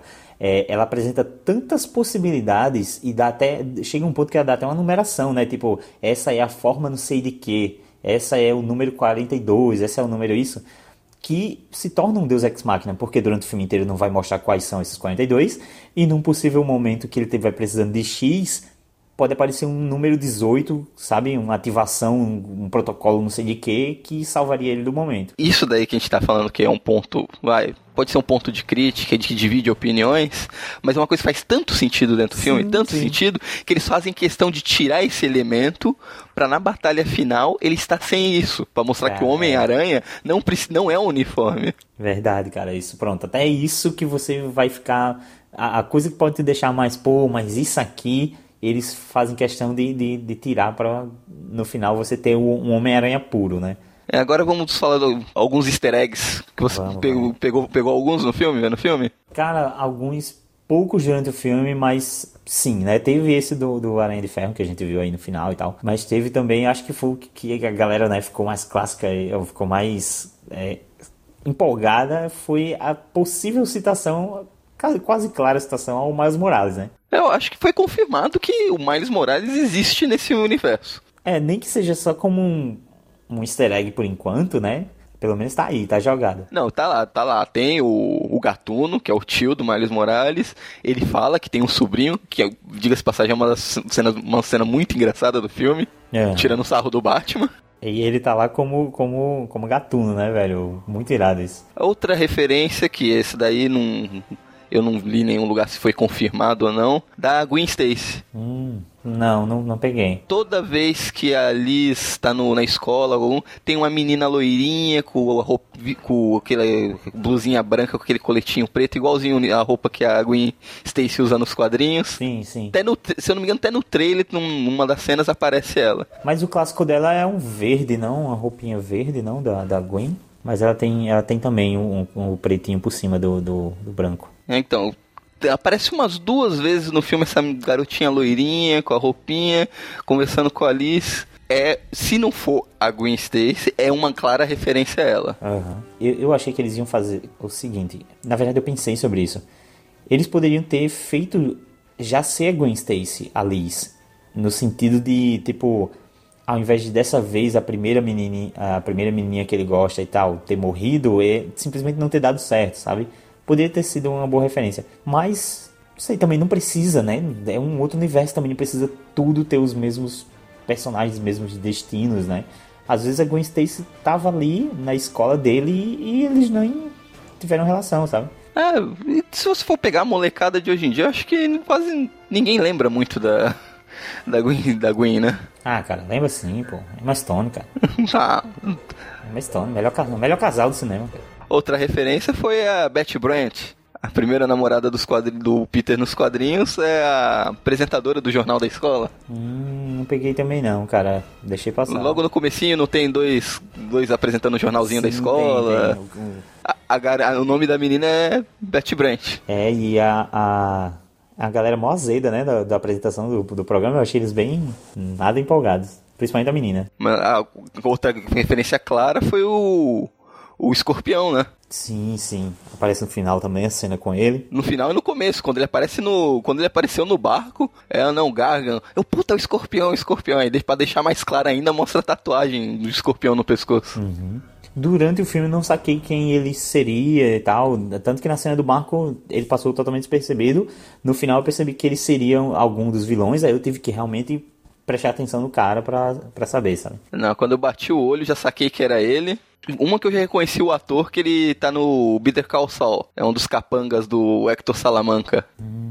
Um vilão que tá no filme que eu também, que eu não sabia que tava no filme, é o Consertador. É o cara que tá trabalhando lá pra o, pra o Abutre? É. Ah. É um vilão bem, bem, bem ralé. Ele, é, ele, não, ele não é um vilão que enfrenta o Homem-Aranha, ele é o cara que providencia todo o armamento, né? É, quando algum vilão precisa de algum equipamento, vai atrás desse cara que, que ele providencia. Tem alguns personagens que estão só jogados assim mesmo. Por exemplo, é, eu achei tanto que isso estava acontecendo no filme, que tem personagem que, ah, tá aqui só uma citação tal, que eu achei que o próprio Shocker seria isso, sabe? Quando, é, ah, você fica aí se chamando de Shocker, não sei o quê, e depois ele desintegra o cara, eu, fa- eu falei, pronto, o Shocker não, não vai ser um vilão, né? Acabou que passou pra um, para outra pessoa o título, mas eu pensei que também seria só jogado mesmo. Que o Shocker é um. é- é- no filme ele é só um capanga. E no quadrinhos ele não é nada além disso também. Ele não é um vilão. Ele é bem conhecido. Mas até que ele é um foi vilão, presente, um dos né? vilões conhecidos. Ah, mas ele ele nunca foi um filme. puta vilão do Homem-Aranha. Eu acho que teve um easter egg, assim, teve easter egg que a gente já, já tinha visto desde os trailers, né? Que, por exemplo, a escola deles lá é de alto, é, alto nível, né? De, de científico. E fazia várias homenagens, né? Tinha, por exemplo, o, o pai do, do Tony Stark, né? O Howard. E o Bruce Banner, né? na- nas paredes. Isso aí a gente já tinha Sim. visto desde os trailers. Mas alguns outros easter eggs do, do filme foram até engraçados, assim. Tem até uma referência ao, ao famoso beijo, né? Do, do primeiro Homem-Aranha lá com a Mary Jane. E, e o que, que você achou do finalzinho do filme da Zendaya, da Michelle, se chamando de MJ? Cara, eu gostei. Foi outra coisa também que eu saí do filme, tipo, pensando, "S- aquele será, sabe? Eu, será, cara? Assim, pode ter sido só jogado também, igual qualquer outro, mas estamos falando de uma personagem importante, né? Então, provavelmente tá confirmado. E eu acho legal, cara. Acho que dá muito certo. Ela, ela já mostrou gostar do cara, sabe, ali.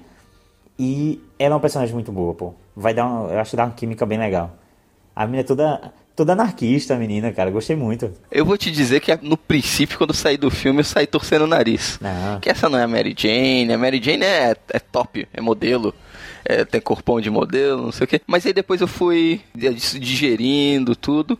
E faz sentido. Todos os comentários, é, as atitudes dela, da Michelle no filme, são atitudes condizentes da Mary Jane. São os comentários que ela faz, são comentários que eu vejo a Mary Jane fazendo. Sim, eu acho, acho que ficou muito bom, cara. Eu gostei, gostei muito daquela personagem. Go- consigo imaginar eles juntos, sim. E aí, se ela acabar se tornando, convinha confirmar no próximo que realmente ela vai ser a MJ, a Mi- a Michelle Jane, agora, né? Eu acho que vai rolar um esquema Betty a Feia nela, né? Por quê? Não, nesse filme eles deram um jeito de, dar uma Ah, enfeiadinha dar na. uma- de- é, deixar ela mais. Tipo, é como se ela meio que não ligasse pros padrões de beleza também, né? Então ela não. Não, não é, aparece aquela menina maquiada, né? E toda. Cabelo pranchado, essas coisas, não. É, a princípio eu não gostei, mas conforme eu fui digerindo tudo, achei não, foi, não, foi legal, foi uma mudança positiva. Não, não é aquilo que eu esperava, mas não é ruim. Então, e aí, nota pro filme? Cara, Nick. De 0 a 10. Eu vou dar um 10, bicho, porque eu achei, como eu falei no começo, eu achei o filme muito redondo. Por incrível que pareça, a gente tá falando do de um dos personagens, talvez o personagem mais escrachadamente engraçado, mais comediante do universo Marvel. É, acho que o Deadpool que, que, que passaria disso, né? Porque é, é mais aloprado. Mas estamos falando aqui do personagem mais engraçado e a comédia foi na medida certa, sabe? Você não viu, por exemplo, é, é, talvez eu digo na medida certa no sentido que a expectativa da gente foi alcançada. Porque quando a gente tem um filme aí como o Doutor Estranho, que a gente queria que fosse um pouco mais sério e a comédia dele atrapalhava, sabe? Eu acho que o Homem-Aranha foi muito bem dosado tudo, sabe? Assim, foi muito legal. O filme teve um drama bem elaborado, teve a superação do personagem, teve é, é, a relação dele tanto com os heróis, de querer alcançar aqueles heróis, é, ainda não estar no nível deles, e a, a, forma como ele lidava com os amigos dele, abandonando as coisas, abandonando os amigos em determinadas situações, parecendo que ele estava acima daqueles amigos, foi muito legal, cara. Você consegue entender toda, todo o lance de aprendizado que o filme quis mostrar ali com o personagem, sabe? Achei isso muito bom, pô. Então, é, o filme me surpreendeu, como eu. É, o começo, eu comecei a achar que estava tudo muito corrido, é, é, muito expositivo, aqui trazendo um monte de informação de uma vez, e de repente o filme começa a ir para uma coisa mais da escola do Peter, ele e os amigos, não sei o que. Cara, gostei muito. Só consigo dar um 10 pra esse filme. É, eu concordo dos pontos com você, só que minha nota vai ser um 8,5. Ih, caraca! Não, o filme é redondinho, é só alguns pontos que realmente me incomodaram, que eu já falei. As cenas de lutas são pouco inspiradas, poderiam ser um pouco melhores. Sim, é, me incomodou um pouquinho esse lance dele querer se provar tanto assim pro Tony Stark, embora faça todo sentido dentro do filme, dentro do roteiro, é bem amarrado isso, mas é uma coisa que me incomodou particularmente, porque eu sou velho, eu leio os quadrinhos há muito tempo, e eu ainda me apego muito ao que eu li nos quadrinhos, é uma coisa muito diferente, mas funciona muito bem dentro do filme, não estraga o filme. Uhum. Só que me incomodou um pouquinho o lance do uniforme que a gente falou, embora funcione perfeitamente dentro do filme, acabou colocando, dando uma facilidade muito grande pro Peter na, nas ações dele. Me incomodou um, um pouquinho. Aí por causa desse, dessas coisinhas, eu acabei tirando um pontinho aqui aqui. E não, 8,5 é uma nota, uma ótima nota. É, Se você for é comparar com os filmes de heróis, com os últimos filmes de heróis que saiu, ele tá muito acima da média. Uhum. Eu, eu gostei muito do filme. E esse é o melhor Peter barra Homem-Aranha do cinema até agora. Concordo. Não é o melhor filme do Aranha, para mim, na minha opinião. É o melhor Peter e o Peter Parker e o melhor Homem-Aranha. O melhor filme para mim continua sendo o Homem-Aranha 2, que ele, ele tem um roteiro melhor.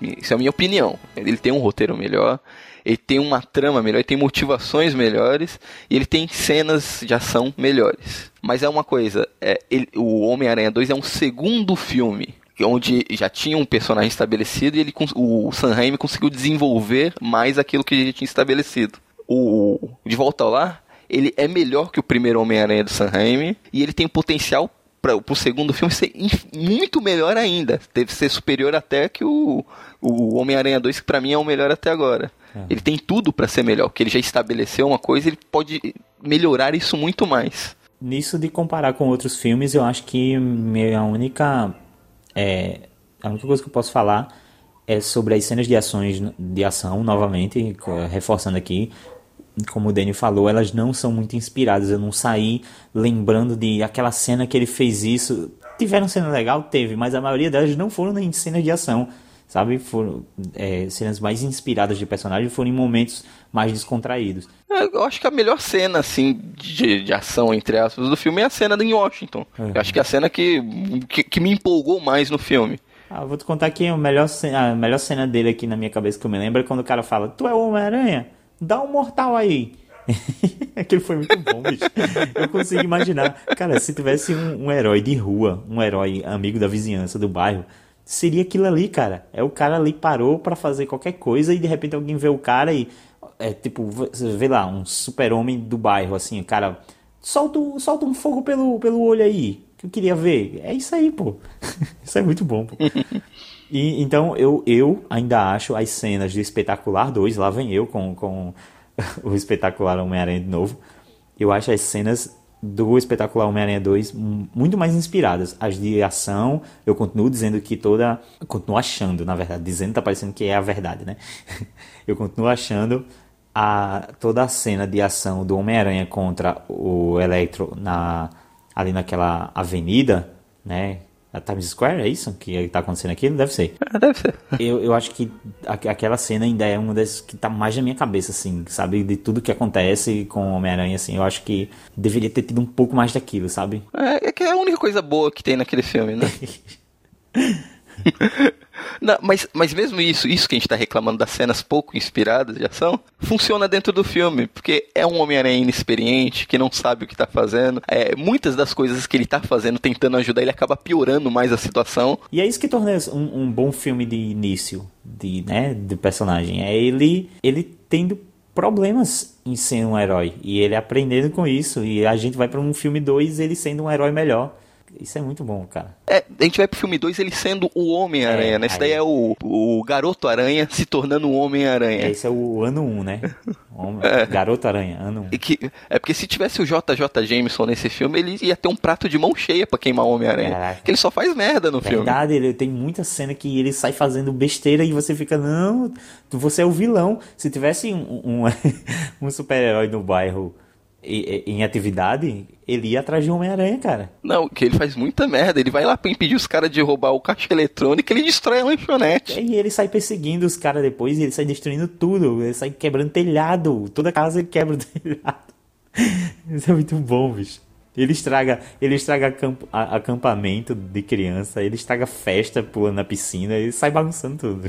É, então é isso. Essas são as nossas impressões do filme. Deixa aí nos comentários o que vocês acharam do filme, o que vocês acharam do cast, se você concorda com a gente, se você não concorda, se você achou que é o melhor filme de super-heróis de todo o tempo, se você achou o pior filme de heróis de, super- de todos os tempos, se você achou um Homem-Aranha maravilhoso, se você achou um Homem-Aranha ruim, comente, compartilhe esse programa, divulguem e até a próxima. Valeu, galera. Tchau.